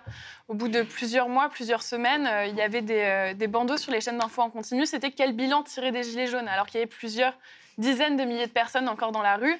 Moi, je veux bien qu'on parle de bilan une fois que c'est fini, mais c'est pas euh, aux médias en fait de poser à l'agenda le fait que là maintenant c'est l'heure du bilan, c'est fini et on passe à autre chose, alors qu'il y a encore des milliers de personnes chaque samedi dans la rue. Et donc il y a une espèce de, de distanciation progressive où en fait au départ on s'est servi des gilets jaunes pour faire du buzz. Euh, après, quand euh, les gens qui défendaient les intérêts dominants se sont rendus compte que euh, les gilets jaunes, ça prenait, ça fonctionnait et que ça ne s'arrêtait pas, l'enjeu, ça a été de, faire peur, d'éteindre, d'inciter tout le monde à rester chez soi le samedi en montrant des images de flammes partout, etc. Et à un moment, il a été l'heure des comptes, l'heure de rentrer à la, à la maison. Et ce qui est très bien, le tour de force des Gilets jaunes, c'est que personne, en fait, n'est rentré chez soi. Et aujourd'hui, même après les vacances d'été, même l'hiver qui revient, il y a donc maintenant un an, les gens continuent à aller dans la rue, certes on moins de qui gens. C'est ça, mais euh, au vu des appels, etc., euh, c'est possible qu'il y ait des gens qui, qui continuent à venir et qu'il même il y a un regain d'intérêt. Et donc euh, les, les médias, ils ont essayé de, les médias ont essayé de façonner un discours, de poser leur grille d'analyse, parce qu'il y, a une- il y a un ascendant en fait sur le, le téléspectateur, mais ils ont échoué et il y a une défiance aussi vis-à-vis des médias de plus en plus forte qui s'est exprimée avec tous ces médias sont alternatifs qui ont, qui ont réussi à fleurir à droite à gauche, qui ont pu euh, trouver leur place sur les réseaux sociaux en donnant une vision alternative et notamment en faisant très attention par exemple aux fake news. Ça, c'était un vrai enjeu aussi. Euh, dès lors qu'il y avait quelque chose qui sortait, euh, il fallait le temps de, tant qu'il n'y a pas de dépêche AFP, etc., on, ne sait pas si c'est vrai. Euh, donc tous ces médias euh, pas mainstream étaient toujours suspects de, mentir pour euh, accroître la fureur etc., des gilets jaunes euh, et euh, déclencher une insurrection. Et en fait, il n'y a pas beaucoup forcément de fake news qui ont été relayées. Il y avait une forme de vigilance aussi de la part de ces, médias alternatifs qui, pour réussir à être crédibles, avaient besoin d'être très sérieux dans l'information qui était véhiculée. Et donc, on fait preuve d'un grand professionnalisme, contrairement aux chaînes comme BFM TV ou CNews. Alors, Gabin, euh, c'est à la faveur du mouvement des Gilets jaunes que tu as créé Vécu. Yes, carrément. Tu n'es pas journaliste de profession, tu as plutôt euh, une formation de, de commercial. t'as, euh, Je suis entrepreneur. Tu étais entre, t'es entrepreneur. Enfin, euh, J'étais entrepreneur. Et à un moment donné, tu as décidé euh, de prendre la parole, de te substituer au journalisme classique. Ouais, moi je suis sorti le 17 novembre. J'ai déjà expliqué plein de fois. Je vais, je vais le refaire peut-être un petit peu différemment dans ces circonstances-là. Déjà, je suis très content d'être avec vous ce soir. Je trouve que le plateau est vraiment magnifique et on a eu un débat, je trouve, sans langue de bois et c'est intéressant. Moi, je suis sorti le 17 novembre, pas du tout à cause du carburant. J'avais même pas compris ça. J'ai senti une vraie révolte. J'ai senti, j'ai jamais manifesté de ma vie. Par contre, je sens bien ce qui se passe en général. J'ai senti que c'était le moment de sortir. J'ai senti qu'il se passait quelque chose. Et en fait, bah, il se passait quelque chose. Et 15 jours avant, je crois que c'était 15 jours avant le, le 17 novembre, BFM qui titre Les Gilets jaunes manipulés par l'extrême droite, etc. Après le 15 novembre ou avant? euh, je- avant, bien avant, bien avant. En amont, ils étaient en train déjà euh, de coller des étiquettes extrême droite, etc. au mouvement. Les 282 000 gilets jaunes, monsieur, euh, j'ai bien. J'ai bien crainte de devoir vous dire que vous vous êtes fait manipuler. Il n'y a pas 282 000 gilets jaunes en France. Il y a comptes 3 officiels. millions à minima de gilets jaunes sur le compteur. On a vu des euh, dizaines. Des pro-gilets des- jaunes, Non, non, on a, enfin 3 millions de gilets jaunes sur un compteur Facebook. manif, c'est tout, hein. Tous les oui. Compte non, officiel Non, non, c'est ce qu'on nous dit maintenant. On nous dit que les gilets jaunes auraient- auraient été 280 000. Ils n'ont jamais été 280 000. Il suffit d'être sorti une fois à Paris sur les premières manifs pour le comprendre. Il suffit d'avoir, comme moi, voyagé à travers toute la France euh, pour le comprendre. Et il suffit pas de s'appeler BFM TV pour dire combien il y a de gilets jaunes de- dans la rue. Bon, le décompte, c'est toujours voilà. quelque chose d'assez compliqué. Ouais, mais justement, c'est une des raisons euh, pour laquelle il y a une vraie méfiance envers les médias, c'est qu'ils trahissent la population sur les chiffres, ils trahissent la population sur les, les vérités. La vérité, ça commence par le chiffre, et c'est pas. Mais euh, c'est difficile de toute façon, même un média de bonne foi pour donner des chiffres sur. Eh ben, il les donne pas. Ouais, on pas peut, on décider de pas ne que- pas le donner, ou alors de donner les chiffres des organisateurs et les chiffres de la police, mais c'est quelque chose toujours qui est compliqué Oui, mais à là, gérer. ils ont fait que donner la parole de Castaner en euh, à la télé euh, en grande, euh, enfin toute la journée, comme si c'était la parole unique. Et ça, les gens, quand il n'y a pas un deuxième truc pour compenser, comme des médias indépendants pour compenser une presse qui ment, et bah du coup les gens ils sont perdus. Donc du coup les gens ils se font avoir. Ils se disent ah ouais en fait le mouvement c'est pas tant que ça, etc. Donc ça a commencé par ça. Ensuite moi ce qui m'a fait ouvrir vécu c'est ça. Vous voyez ça? C'est ça. Non. C'est ça. Ben, regardez le, le moignon d'Antoine, c'est ça. C'est ça, et les médias qui n'en parlaient pas. Voilà, moi je l'avais vu. Enfin non, mais pas le tien, mais je veux dire les autres euh, violences. On était dans la rue, on les, a bien vues. On les a vues, les vidéos sur Internet. On a bien vu que les médias n'en parlaient pas. Vous allez pas me raconter que les médias, ils ont eu un retard à l'allumage. Moi, la directrice de BFM TV, elle a osé me dire ça. C'est pas un retard à, l'allumage. C'est comme c'est pas les policiers, comme elle l'a dit Antoine, qui ont décidé de, tirer euh, comme ça sur un ou deux mecs. C'est euh, Macron et Castaner qui ont dit, moi je l'assume, je pense que c'est ça et que ça ne peut être que ça, qui ont dit, vous me les mutilez pour qu'ils rentrent à la maison. Euh, Et- non, peut-être pas, mais non, en mais tout cas, excusez-moi. en tout cas, ils l'ont pas puni. Attendez, attendez. Les flashballs en pleine tête des gens à 250 reprises, euh, c'est pas un hasard. Sinon, moi, je n'ai rien à faire ici. Si je suis mongol et que je comprends pas ça, et que vous, vous ne comprenez pas ça, je vois pas ce qu'on peut comprendre. Il y a 250 personnes touchées à la tête, il y a euh, 26 personnes qui ont perdu leurs yeux. Ce n'est pas une erreur humaine d'un policier euh, sous la peur d'un manifestant. Surtout que la plupart des gens qui sont touchés n'étaient pas des black blocs ou des gens qui étaient au front. C'était des gens qui, qui étaient dans la rue comme ça, qui regardaient en l'air, y compris des flashballs dans la tête. C'est visé, c'est cherché, c'est organisé. Mais Exactement. en tout cas, ce qui est sûr, c'est que le fait qu'il n'ait pas été puni, euh, cette impunité montre que c'est, en tout cas, ça a été, euh, c'est selon le concept euh, du stagiri de nos chroniqueurs, un chèque en gris au moins, au moins un chèque en gris, c'est-à-dire on vous le dit pas, mais si vous le faites, on vous couvre. En tout cas, c'est un peu Surtout comme ça. si on, vous, si on vous pénalise, euh, vous n'allez pas le faire la deuxième fois et du coup, le peuple va gagner parce qu'aujourd'hui, ce qui tient les médias, c'est les flics. Ce qui tient la politique, c'est les flics. Ce qui tient toutes les, toutes les saloperies, les capitalistes, etc., c'est les flics. Sinon, demain, la société, elle explose. Et en vrai, il faudrait qu'elle explose. Parce que c'est trop tard. C'est trop tard. Ils ont tout détruit. Ils nous ont enlevé toutes les ressources. Ils nous ont, ils nous ont tout niqué. Et maintenant, ils voudraient nous faire rester chez nous à la fermer. Non, mais ils ont en même pris temps, les le Français truc, c'est pour que qui l'explosion, on ne sait jamais à qui elle profite l'explosion, dans la mesure où euh, le plus puissant, euh, même quand C'est euh, le ça risque, chauffe, c'est le risque. le. Mais bah, en même temps, on va pas rester à regarder et puis à dire merci. Et puis En tout cas, quel est le bilan que tu, tu tires de, de bah, cette année de super bilan, super bilan. Pourquoi? Parce que Vécu, c'est euh, Vécu, c'est aujourd'hui euh, 105 000 abonnés. On est à Hong Kong, on est à Barcelone, on est en Grèce. Euh, voilà. Si BFM, ils n'ont pas assez d'argent pour financer euh, leur reportage, vous inquiétez pas, nous, on va prendre leur place. Il n'y a pas de problème. Oui, c'est aussi un média fragile qui a besoin d'être soutenu. c'est un média fragile qui a besoin d'être soutenu, surtout par les gens. C'est ce qu'on arrive à faire en ce moment, parce qu'on s'est exprimé. On s'est fait bloquer la page une semaine parce qu'on a osé parler de l'islamophobie, parce qu'on a osé dire que c'était une honte, tous ces trolls qui se lâchent avec leur haine sur les réseaux, parce que la haine appelle la haine, et c'est pas des vrais gens derrière. C'est, ça, c'est pareil, c'est organisé, c'est dégueulasse. En vrai, on voit bien que les gens sont pas racistes comme ça en France. Il y en a une partie. Il y en a une partie, il y en a une partie qui est désinformée pour la plupart. Elle est raciste parce qu'elle est désinformée. Et ça va dans le même sens. Et moi, j'ai vu la page bloquée 7 jours et tu peux rien dire. Tu fais appel, on Par te répond Facebook. même pas et on te donne même pas la raison. On te donne même pas la raison par Facebook. Parce que euh, soit j'ai des fachos qui se sont mis à, à- à dénoncer À ma signaler. page, soit ça va plus loin, je sais pas. Mais euh, c'est, voilà. Donc nous, vécu, euh, on est fragile parce qu'on est jeune. Par contre, notre volonté, elle n'est pas fragile. On a une volonté euh, de gens qui, qui veulent combattre ce système. On n'est pas là pour se faire mousser. On n'est pas là pour faire du blé. On est là pour gagner à la fin. Et on va gagner. Et moi, ce que j'essaye de faire comprendre aux gens, c'est que c'est à eux de créer l'information, mais pas avec leur téléphone en manifestation. Nous, on va les équiper, ceux qui seront confirmés, on leur propose de nous rejoindre. On regarde les qualités humaines, euh, de travail des gens, d'élocution, de, de- enfin voilà, globalement, on va pas prendre des gens qui savent pas s'exprimer, euh, qui parlent parlent pas bien, etc. On, on prend des bons profils, donc on sélectionne, mais on veut envoyer des citoyens reporters sur le terrain qui vont distribuer l'information, la créer à la place des médias. On n'a pas besoin d'un journaliste pour aller faire du live pour montrer un flic qui tabasse un manifestant. On a besoin d'un journaliste pour raconter des conneries sur l'image après. Mais on a Non, besoin mais- juste de quelqu'un pour filmer à la base. Ouais, hein. non, mais tu parles à un journaliste. Enfin, ou un euh, éditorialiste. Excuse-moi, éditorialiste. Alors, euh, Éditorialiste. mais quelque part, effectivement, euh, les moyens technologiques euh, d'aujourd'hui nous donnent la possibilité, donnent la possibilité à chacun euh, de participer à un, un- un grand récit, mais il y a aussi quand même un risque de, de- de- de désinformation parce que effectivement l'information c'est un métier, ce sont des automatismes, ce sont des, euh, des, des- des- des aptitudes. À mon avis, on n'a pas besoin de passer par une école de journalisme, mais ça peut aider, mais on n'a pas forcément besoin.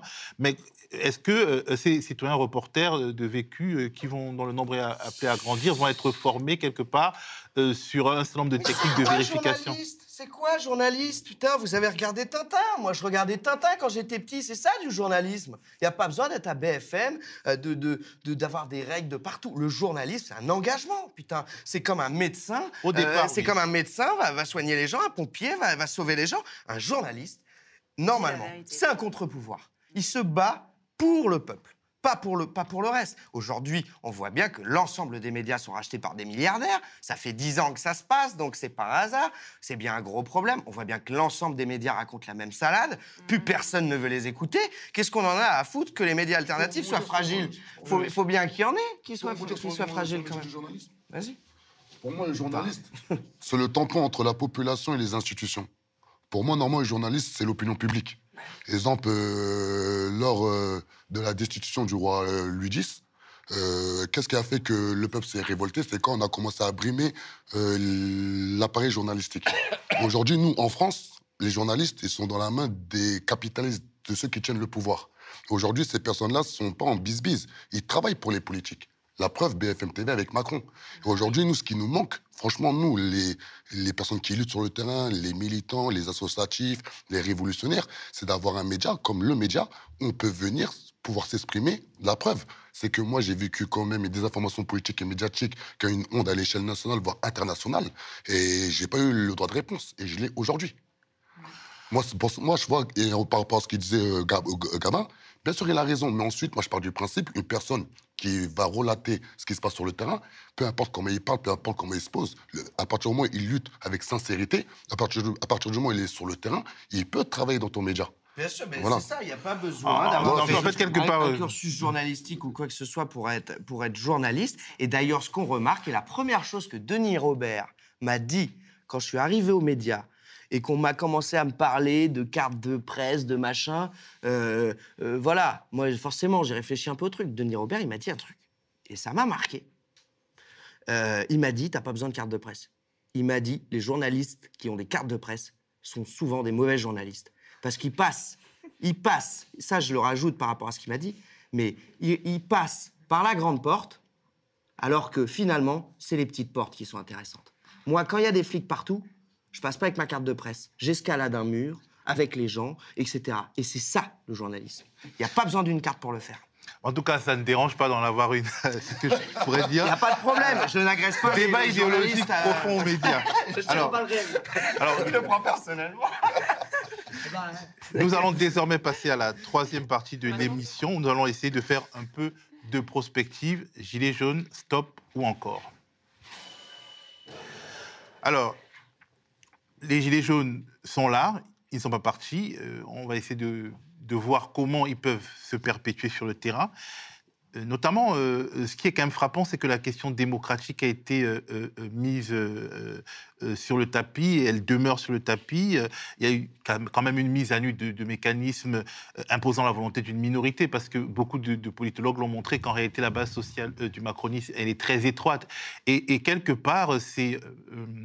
L'éclatement en fait euh, euh, de- des classes populaires qui euh, ne sont pas identifiées de la même manière sur le point de, sur la, sur, le tableau politique de la France qui permet à, finalement, à une minorité d'organiser sa domination, quelque part.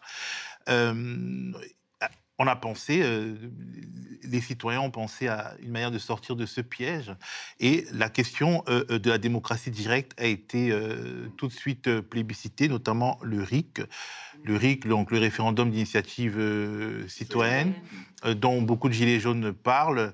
Mais quelque part, on a l'impression que c'est une sorte de plus petit commun dénominateur. C'est-à-dire, euh, les gilets jaunes sont tellement épars finalement dans leur, euh, pas forcément dans leurs revendications, mais dans leur, euh, dans leur rapport euh, au récit national, à- à- euh, dans, dans leur identité sociologique, que ils sont mis d'accord quasiment uniquement sur le RIC. On peut lire ça comme ça, Laurent? Bon, moi, je pense que le RIC, voilà, c'est un peu l'arbre qui cache la forêt. C'est exactement ce que tu viens de dire. C'est-à-dire que la, demande démocratique de ce mouvement, elle est très très forte et elle s'exprime à plein d'endroits. Elle s'exprime, on l'a dit tout à l'heure, par la critique des représentants des organisations, euh, de, tout ce qui est un peu hérité. Elle s'exprime positivement par en fait une démocratie pratique, en acte, par le faire, euh, comme euh, des fois on disait, voilà, sur, les ronds-points notamment. C'est-à-dire qu'effectivement, les décisions. Très vite, le mouvement a trouvé ses propres règles. Je crois que c'est toi qui en parlais tout à l'heure, ou, c'est toi qui, toi qui en parlais. C'est-à-dire que très vite, le mouvement a trouvé en fait des manières de s'organiser euh, par euh, discussion collective, etc. Et donc, en fait, c'est une démocratie euh, directe, pratique. Et donc, les revendications de démocratie directe ou de transformation des institutions, parce qu'il y a aussi des gens qui veulent écrire une constitution, comme on l'avait vu un peu euh, autour de Nuit debout, etc. Mais en fait, voilà, ces discours sur la démocratie ou ces mesures démocratiques et même le côté un peu fédérateur du RIC qui a duré un temps, à mon avis, c'est plutôt l'écume, parce que le fond, c'est au fond des pratiques démocratiques déjà là, des pratiques d'assemblée déjà là. On a parlé de l'assemblée des assemblées, qui est certes marginale à l'échelle, disons, démographique dans le mouvement, mais qui est quand même quelque chose de, de très important. Il y a aussi euh, la question de, de, euh, disons, de la de la, de la continuation du mouvement qui se joue pas simplement dans l'Assemblée des Assemblées, mais qui s'est joué, euh, qui se jouera aussi à Commercy dans quelques semaines euh, à travers une réflexion euh, justement sur le, municipalisme libertaire, le communalisme en général, etc. Donc il y a, y a un ensemble de réflexions démocratiques extrêmement larges dans le mouvement. Et le RIC, je pense, ça a été simplement un, moment. Alors après, effectivement, il y, a- toute une discussion de spécialistes, dont je ne suis pas d'ailleurs, sur est-ce que le RIC c'est bien, est-ce que ça doit être général, est-ce que ça doit continuer, est-ce que voilà. Bon, il y a des pays où le RIC existe. Il y a eu l'exemple de la Suisse qui a souvent été mentionné. Il ne faut pas oublier qu'on est dans un mouvement, dans un pays extrêmement centraliste, hein, euh, et que ce mouvement, il se comprend aussi comme un des mouvements les plus décentralisés, dispersés sur le territoire, euh, qui est là aussi existé depuis euh, avant 68, hein, euh, depuis des décennies. Donc euh, c'est ça, c'est aussi, c'est comme si le- le- le- le- la- une partie de la population découvrait en fait, euh, ben euh, oui, que la question locale, la question du proche, la question du vécu, la question du quotidien, ces questions-là, les, les petites choses, circuit court aussi. les circuits courts du politique, à côté des circuits courts alimentaires, etc. Tout ça, c'est des choses qui, qui vont ensemble et qui effectivement sont pas en fait illégitimes, sont pas en fait euh, sont des choses qui doivent être en fait politisées et euh, qui sont ce que les gens veulent politiser précisément et qui sont pas repris. euh, ces choses-là sont pas reprises dans euh, dans dans la dans la vie des des partis politiques. Alors je dirais un mot après sur les groupes sociaux qui ont été concernés par en fait cette aspiration démocratique qui peut être extrêmement radicale et qui peut être plus modeste et qui a pas et qui est en train de trouver ses formes. Et je pense que là, bon, là il y a plein de structurations. On en parlera puisqu'on va faire de la prospective, mais je pense qu'il y a plein de choses en cours justement autour de ça. hein. J'ai parlé déjà de, de, de- de choses comme merci l'Assemblée des assemblées. Je, je pense et puis et puis aussi les, les- les- les municipales. hein. Euh, euh, je pense que effectivement euh, un autre effet du mouvement, c'est que des groupes. On a parlé du fait qu'il y avait l'anomie des, des- des- du monde infra-urbain, périurbain, etc. Des gens qui se parlaient pas, qui étaient qui vivaient isolément, qui se sont mis à se parler. Des gens qui effectivement avaient l'impression d'être seuls à vivre des difficultés de fin de mois, des frigos vides le 15 du mois, qui se sont rendus compte qu'ils n'étaient pas tout seuls, etc., etc. Mais il y avait aussi, c'est vraiment un point fondamental sur la question justement du peuple, mais moi j'emploie les guillemets malgré tout, euh, c'est euh, des gens qui étaient en fait de part et d'autre euh, de frontières sociales extrêmement fortes en France. On l'a dit tout à l'heure, des petits patrons, des petits entrepreneurs comme toi, euh, et des salariés, des gens du privé et des gens du public. Euh, des gens qui euh, chômeurs et des gens qui travaillent, hein, parce que les chômeurs ont rejoint le mouvement et comme ils avaient un peu plus de temps, ils ont tenu les ronds-points, etc. Donc des frontières symboliques extrêmement sociales extrêmement fortes en France entre indépendants et salariés, entre travailleurs et chômeurs, euh, entre jeunes et vieux aussi, euh, sont tombées pendant le mouvement. Je ne parle pas aussi des questions de handicap, hein, des frontières de genre aussi qui ont été largement justement franchies par le mouvement. hein. On, a- noté que la plupart des gens qui ont, observé les ronds-points, qui ont fait des enquêtes, ont vu qu'il y avait plus, beaucoup plus de gens en situation de handicap que dans n'importe quel autre mouvement social. Quoi. Bon, c'est quelque chose de tout à fait frappant. Quoi. Et donc du coup, euh, bon voilà, je pense que euh, c'est un mouvement qui a réussi effectivement à constituer, euh, à franchir des barrières, pas seulement idéologiques, mais des barrières sociales qui n'étaient pas franchis dans le jeu politique jusqu'à présent. Est-ce que ça va durer? Est-ce que ça va euh, effectivement se cristalliser? Est-ce que ça peut prendre des formes, euh, d'autres formes politiques que celles des, des- manifestations et des ronds-points qui ont été démantelés et pour lesquels il y a des amendes euh, exorbitantes aujourd'hui, ce qui fait qu'il y a moins de ronds-points euh, qui sont occupés? Bon, bah ça, ça c'est évidemment la question qu'on va probablement se poser dans les, minutes qui viennent. Alors Mario, on a, les Gilets jaunes parlent beaucoup du, du- du- RIC, et en fait, il y a euh, aujourd'hui euh, une possibilité d'avoir un référendum d'initiative partagée. RIP, c'est pas le RIC, c'est un dispositif constitutionnel qui est assez compliqué d'ailleurs à, mettre en place avec un gros seuil. Mais on n'a pas l'impression que le RIP euh, pour euh, contre, disons, pour pouvoir voter sur la question de la, la privatisation de l'aéroport de Paris euh, profite en fait de cette revendication de, de démocratie directe. C'est quand même assez poussif. Vous en avez parlé, vous, vous en parlez euh, au vent se lève. Et Quelle est votre analyse sur le fait que, bah, jusqu'à présent, on n'a pas encore atteint le nombre de signatures requises et euh, on, on en profite pour dire à ceux qui nous regardent bah, de, de- signer parce que c'est important, en tout cas s'ils croient en la démocratie directe. Mais pourquoi euh, c'est pas aussi facile qu'on l'aurait pu l'imaginer? Bah, déjà, je pense qu'il faut rappeler que le, seuil pour, pouvoir obtenir ce référendum, il est extrêmement élevé. Il faut quand même plus de 4 millions de, signatures. Et quand on voit, par exemple, le taux de mobilisation aux élections, etc., euh, le fait de voter pour dire si oui ou pour avoir le droit de voter pour dire si oui ou non on veut que l'aéroport soit privatisé ou pas, euh, ça va pas de soi pour tout le monde. Euh, donc euh, le fait de dire qu'on veut plus de pouvoir, se réapproprier nos vies, notre existence, etc., euh, même s'il faut aller voter pour demander ce référendum, euh, ça n'a pas l'air d'être euh, forcément quelque chose de directement lié à ça, donc ça va pas de soi, je pense, pour tout le monde de signer. À cela, euh, on peut ajouter le fait que les médias en ont brièvement parlé au début, mais euh, là où il faudrait vraiment dire toutes les semaines euh, aux gens pensez à aller voter, etc., ou est-ce que vous êtes au courant qu'il se passe ça, là les médias n'en parlent pas parce que ça ne les intéresse pas et ça ne les, ça ne les concerne pas. On fait pas, quelqu'un ne va pas forcément s'intéresser à un reportage en rentrant du travail pour parler qui parle des aéroports de Paris. Donc Certes, il y avait cette revendication du, du RIC qui était très forte dans les Gilets jaunes. En tout cas, euh, au-delà de si elle était forte, elle était fortement médiatisée, elle était mise en avant sur les réseaux sociaux. Donc peut-être qu'elle était mise en- avant aussi par les gens qui avaient entre guillemets les capitaux pour pouvoir mettre euh, un sujet à l'agenda et en avant au sein des Gilets jaunes. C'est ça qui a la possibilité de le faire, notamment qui politisait le plus les discours, parce que les Gilets jaunes, au départ, c'est une revendication de plus de dignité aussi.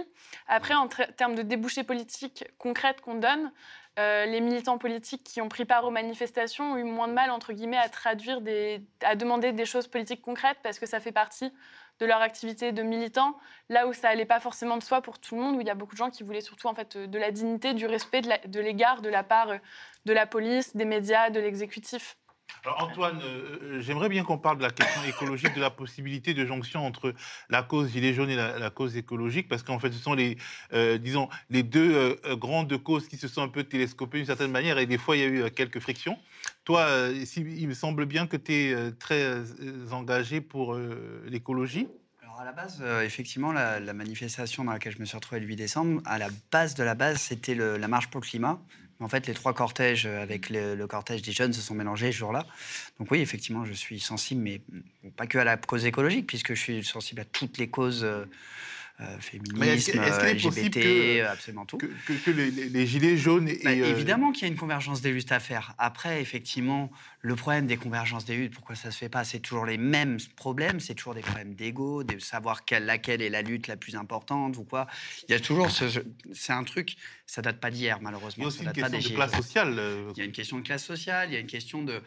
Moi, je pense qu'effectivement, euh, il y, a, un enjeu là au niveau des gilets jaunes. Euh, on, parle, on a beaucoup parlé euh, des partis euh, dans, chez les Gilets jaunes, comme quoi on n'en voulait pas. Il faut se rendre compte d'un truc les Gilets jaunes ont fait bouger les partis de fou. C'est impressionnant. Moi qui, pour le coup, j'ai été récupéré, mais je m'en fous. Enfin, ça me pose aucun problème. Je suis, NPA. J'ai été à l'université d'été du NPA. Le NPA. Pas, enfin, la moitié des, des interventions euh, de cette université d'été, c'était sur les Gilets jaunes, sur qu'est-ce que ça leur apprend, sur euh, comment, euh, comment réinvestir la rue, comment faire les choses. Et voilà, moi je pense qu'effectivement, il y a un enjeu à faire là-dessus. Les partis, euh, réapprendre aux syn- aux syndicalistes, parce que Bon, on, on connaît tous le problème des syndicaux, hein, effectivement, qui euh, malheureusement ont euh, le souci euh, d'avoir des bureaux euh, qui sont malheureusement un peu trop collaborateurs avec, avec les patrons. Bon, bah, malheureusement, enfin. Voilà, les Gilets jaunes, ils ont la capacité aussi de bouger ces syndicalistes-là, ceux qui sont sur le terrain, qui galèrent et qui effectivement essayent encore de, de défendre les droits de leur, euh, de leur, euh, de, de leur truc. Moi, je pense que sans les Gilets jaunes, il n'y aurait pas eu le 5 décembre là qui est prévu avec la grève générale. Malheureusement. Je peux, je peux dire un truc sur l'écologie? Oui, Gabin. Je, je- Excuse-moi, Antoine, mais je ne peux pas. À quel moment on peut se dire est-ce que l'écologie concerne les Gilets jaunes? Je pense que l'épée de Damoclès que tout le monde a au-dessus de la tête avec l'écologie est sûrement l'étincelle de base qui fait vraiment bouger les gens. C'est-à-dire qu'on est en train de vous dire quand même on est en train de vous dire, enfin, je sais pas, vous vivez dans le même monde que moi. Vous avez vu la beauté de la nature, vous avez la, la beauté de la mer, de l'océan, des campagnes. Moi, j'ai grandi à la campagne, des animaux. On est en train de vous dire que l'être humain, il a tout détruit et que c'est normal et qu'il faut continuer. Ça, ça soulève les gens, ça, et ça soulève les pauvres, ça soulève les handicapés, ça soulève tout le monde. Peut-être que dans le fond, c'est ce truc qui fait bouger les gens, peut-être, peut-être. Ils se rendent compte peut-être Dans qu'il y a le quelque chose fond qu'ils du perdent. fond, avant toutes les, tous, les, tous les psychologues qui pourront faire des études. Peut-être que c'est ça le fond du truc. Parce que c'est quand même notre, notre maison qui brûle. Je suis complètement d'accord. D'ailleurs, pour ce qui est. Enfin, il y a un moment où le débat de l'écologie, c'est un débat anticapitaliste, complètement. C'est-à-dire que réellement, le débat des écologistes, enfin, les, les les- l'écologie, ça ne peut pas se faire par le capitalisme. Ça ne peut pas se faire par le, ce qu'on appelle le capitalisme vert. C'est des conneries. Ça, complètement. Si on veut sauver la planète, il faut arrêter complètement la production de masse intensive, euh, concurrentielle, euh, dégueulasse qu'on a aujourd'hui. Il faut revenir effectivement à un mode de production qui soit raisonné, qui soit effectivement euh, beaucoup, plus, euh, beaucoup plus humain. Voilà, moi, pour moi, lorsque je milite contre le capitalisme, je milite aussi pour l'écologie. Et lorsque je milite pour l'écologie, bah, je, je milite contre le capitalisme. Et pour moi, toutes ces, toutes ces questions-là, c'est les questions anticapitalistes, écologiques, euh, égalitaires, euh, enfin, d'égalité sociale, euh, tout, le, tout, le, tout le spectre de discrimination. Pour moi, c'est le même combat. C'est un seul et unique combat. C'est pas je vais me mettre à 10% là, à 20% là, à 50%. là. Je suis à 100% dans tous les combats et dans tout le truc. Et je pense que tous les gilets jaunes euh, sont en mesure aussi de le faire. Malheureusement, effectivement, ce qu'il y a, euh, c'est qu'on est encore euh, dans une situation de, de, de- de désinformation et tout ça. On n'est pas encore conscient. Il y a encore des gens qui croient que le, le réchauffement climatique, c'est des conneries.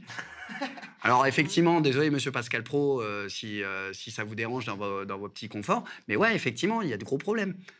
Alors Noémie, euh, tu, fréquentes beaucoup de, gilets jaunes. euh, euh, progressivement, parce qu'en fait, en réalité, l'articulation entre les gilets jaunes et le climat, c'est le circuit court, c'est la proximité, ces nouvelles sociabilités euh, de proximité qui, sont nées. Et de plus en plus, les jardins partagés, des expériences de vie en communauté.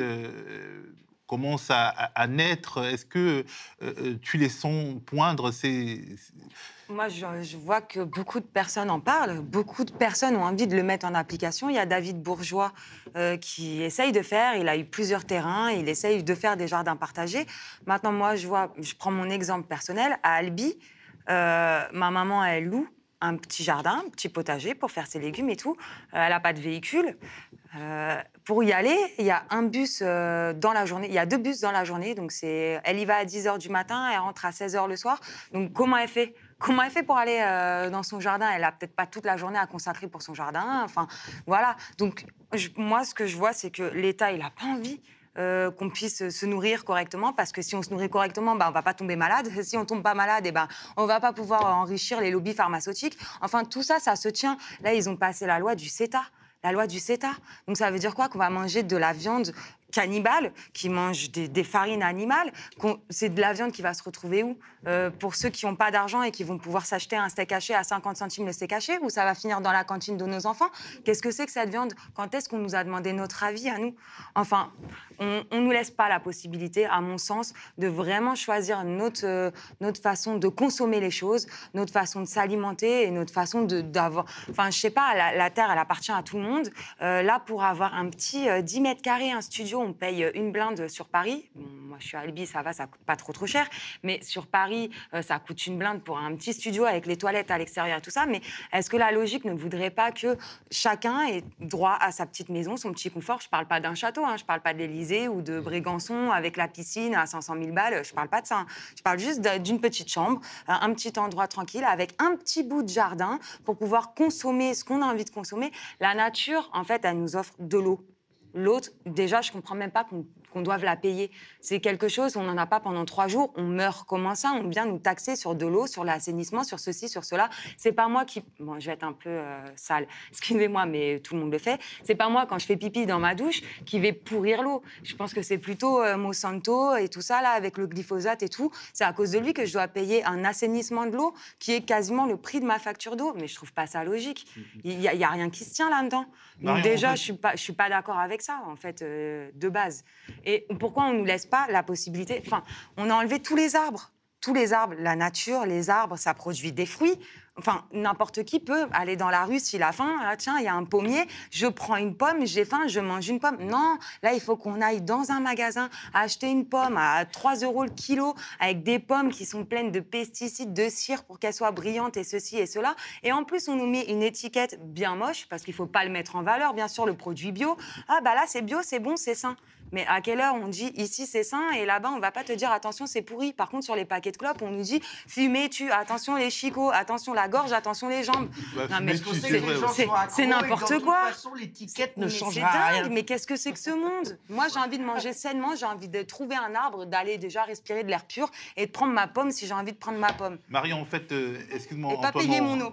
euh, on en reparlera, mais quand, euh, quand Noémie parle, moi, il y a un mot qui me vient à l'esprit, c'est souveraineté. La souveraineté est la plus basique, souveraineté sur nos vies. Finalement, est-ce que c'est parce que les, Gilets jaunes demandent la souveraineté, la souveraineté sur leur vie, la capacité de pouvoir décider au moins ce qu'ils mangent, euh, où ils vivent, en fait, de la, liberté qui est finalement euh, complètement remise en cause par la, par la marchandisation du monde? Ouais, C'est ça, et je pense que le souverainisme, c'est quelque chose qu'il faut voir à, plusieurs niveaux. Euh, ça peut être un souverainisme tel qu'il s'est en partie, par exemple, exprimé sur certains votes aux élections européennes ou tel qu'il a refusé de s'exprimer. C'est un souverainisme qu'on a entendu, par exemple, dans les médias aussi. En fait, c'est une volonté de se réapproprier sa vie. Et par exemple, aux, aux élections européennes, c'était euh, le fait peut-être de renégocier certains traités pour pouvoir en fait récupérer plus de souveraineté nationale, c'est-à-dire de pouvoir redéfinir un petit peu euh, les lois qui euh, impactent les citoyens et euh, qui touchent leur vie en fait. Après, la souveraineté, c'est aussi la souveraineté sur son destin, le fait peut-être de lutter contre les inégalités, que des inégalités à la naissance soient corrigées pour pouvoir devenir s'accomplir en fait tel qu'on souhaite, l'être. C'est aussi une souveraineté peut-être sur son corps, c'est ça. Donc ça peut passer par manger ce qu'on veut, cultiver, savoir aussi ce qu'on mange, avoir le droit à une information sur en fait ce qu'on ce qu'on prend. Et du coup, c'est vraiment une souveraineté qui se décline en fait à plusieurs niveaux et qui va de ce qu'il y a de plus politique en fait euh, de manière très large, enfin nationale, qui peut, ce qui peut se décider dans les institutions, à euh, vraiment la souveraineté sur son propre corps en fait. Euh, euh, je, vais te faire, je, vais te donner la parole à Dama, mais en- il me semble que tu- Antoine, tu avais quelque chose à dire. Oui, par rapport à ce que tu disais sur le, le- comment est-ce qu'on peut effectivement consommer bio et tout ça, c'est vrai que c'est hyper difficile. Aujourd'hui, le bio, c'est un truc de bourgeois. hein. Oui, c'est ça. Le, C'est cher. le- Ah, le c'est fait de faire de l'écologie, non mais le fait de, le faire, de faire de l'écologie, c'est un truc de bourgeois. Mais le pire dans tout ça, c'est qu'ils nous le rendent inaccessible, tout en nous reprochant de ne pas le faire. Ils vont culpabiliser effectivement les consommateurs, alors qu'on sait très bien que les consommateurs, si on prend l'ensemble des consommateurs en termes d'eau, de bouffe, de, déchets et tout ça, c'est 10% de la, de la pollution mondiale. La 90% de la pollution mondiale, c'est quoi? C'est ceux, qu'on a, ce- c'est ceux dont on ne parle jamais, effectivement, toutes ces usines, euh, tous ces, ces emballages plastiques. Quand on voit qu'il y a un... Non, mais le coût du concombre qui est emballé dans du plastique. La, viande, bah, évidemment, moi je suis le premier à essayer de devenir viande, végétarien, mais évidemment, la viande, c'est une 50% de la catastrophe. pollution mondiale du réchauffement climatique, c'est la viande Voilà, si vous voulez pas devenir végétarien, je veux bien, mais enfin, au moins, j'ai au moins diminuer là. sur, quoi. euh, sur le, Enfin, le diminuer là, je veux dire. Euh. Que, c'est systémique qu'il faut. Alors, Adama, euh, moi, j'aimerais t'interroger sur euh, euh, quelque chose. En fait, on a l'impression, donc, les gilets jaunes, c'est les gilets jaunes et, le pruri identitaire, on dirait deux voitures qui vont sur la même route et on ne sait pas laquelle arrivera au terme la première. Quelque part, le, le peuple, dans sa diversité, veut retrouver une part de souveraineté, décider de sa vie, de l'égalité. Et de l'autre côté, en fait, une pensée très, très subventionnée euh, euh, veut diviser à- ce peuple à la base. Ce peuple qui, dans un pays comme la France, qui n'est pas la Norvège, qui n'est pas la Suède, est un, peuple divers. Aujourd'hui, en fait, euh, euh, on ne sait pas qui gagnera. Parce qu'effectivement, alors que l'an 1 des Gilets jaunes euh, sera célébré euh, demain, et on espère que ce sera un succès, nous, aux médias, eh ben, en fait, on, on vient de passer euh, euh, un mois ou deux mois de discours délirants sur l'identité, l'identité, l'identité, et, et des deux côtés, ou des trois côtés, ou des mille côtés. C'est-à-dire, dès lors que quelqu'un euh, ouvre cette boîte de Pandore, Pandore, n'importe quelle petite identité euh, euh, particulière veut s'exprimer, et quelque part, on, on se méfie. Bien sûr. Mais déjà, je vais juste rebondir par rapport à ce qu'ils ont dit, car c'était très intéressant. Déjà, par rapport au RIC, moi, à titre personnel, je ne suis pas pour le RIC. Car moi, je pars du principe pour pouvoir mettre en place le projet comme le RIC, il faut vraiment avoir une éducation politique. On manque d'éducation politique. Et ça a été voulu par le gouvernement et par les politiques à l'échelle territoriale. On oublie quand même les constituants. Les constituants gilets jaunes, ils font un travail monstre, car constitution, quand même, veut dire mettre debout, et l'État veut dire être debout. Il faut vraiment miser sur les constituants. Ensuite, par rapport à l'écologie, moi, je pense qu'on se trompe euh, dans la méthodologie de travail, car on essaie de faire euh, un combat sur l'État, mais on ne fait pas un combat sur les collectivités territoriales. Exemple sur le trait sélectif. C'est très grave qu'aujourd'hui, on on trie que 35% de nos, détritus, en sachant que quand un CNR se laisse tomber en termes de pollution par rapport à notre planète, comme il a pu expliquer quand même, c'est notre maison, elle brûle. Et par rapport euh, à ce qu'elle disait Naomi, on parle du CETA, mais on ne parle pas du Mercosur. Le Mercosur, c'est encore pire. Et là, c'est à l'échelle de la souveraineté, c'est à l'échelle européenne. Lorsqu'on voit qu'aujourd'hui, on va acheter des produits qui viennent de, de l'Argentine, de l'Uruguay, du Paraguay et du Brésil. Ah, le, le Mercosur, il est bloqué pour l'instant. Mais il a été, l'instant. mais, mais- ouais, mais, ouais, mais il a, il a- il a- il a- il a été bloqué, mais il a été réfléchi pendant 20 ans quand même. Pendant 20 ans, ils ont, ils, ils ont, ils ont fait quand même un mini accord. Et croyez-moi, l'Europe, avec qu'est-ce qu'on va mettre en place, M. Macron, avec son, deal- son, son délire, pas libéral, liberticide, ils vont le mettre en place. Ils vont le mettre en place car on est dans une concurrence euh, incroyable. Pour preuve, euh, le taux de suicide qu'il y a quand même chez nos agriculteurs, une grande pensée à eux. Donc ils vont le mettre en place car aujourd'hui, on est régi par le nerf de la guerre, c'est l'argent. Alors que nous, on parle que le nerf de la guerre doit être la morale publique.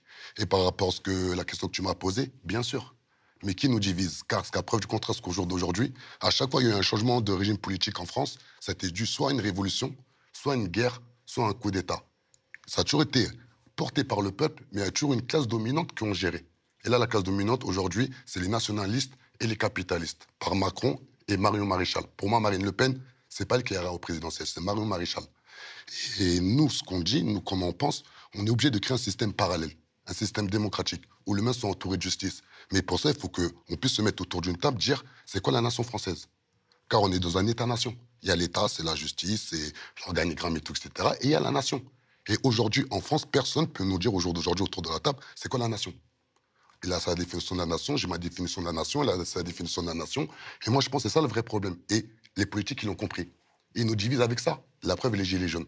Comment aujourd'hui, une personne qui habite dans une zone rurale, une personne qui habite dans une cité, ils se disent qu'on n'a pas les mêmes combats? Car moi, on est venu me voir, dire Adama, pourquoi tu marches avec des gilets jaunes? Pourquoi tu vas voir les, Les gens gilets des jaunes? cités viennent te demander ça. ah non, c'est pas les gens de cité, c'est les responsables associatifs. C'est des, des personnes qui ont quand même un poids, qui ont une aura, qui sont entendues, qui sont écoutées. Et moi, aujourd'hui, j'ai été diabolisé par rapport à ça. faut comprendre que moi, le fait d'avoir marché avec des gilets jaunes, j'ai perdu beaucoup de personnes qui me soutenaient. Parce qu'ils sont désinformés. Voilà, mais non, c'est pas sont désinformés, c'est qu'au jour d'aujourd'hui, à qui profite la division?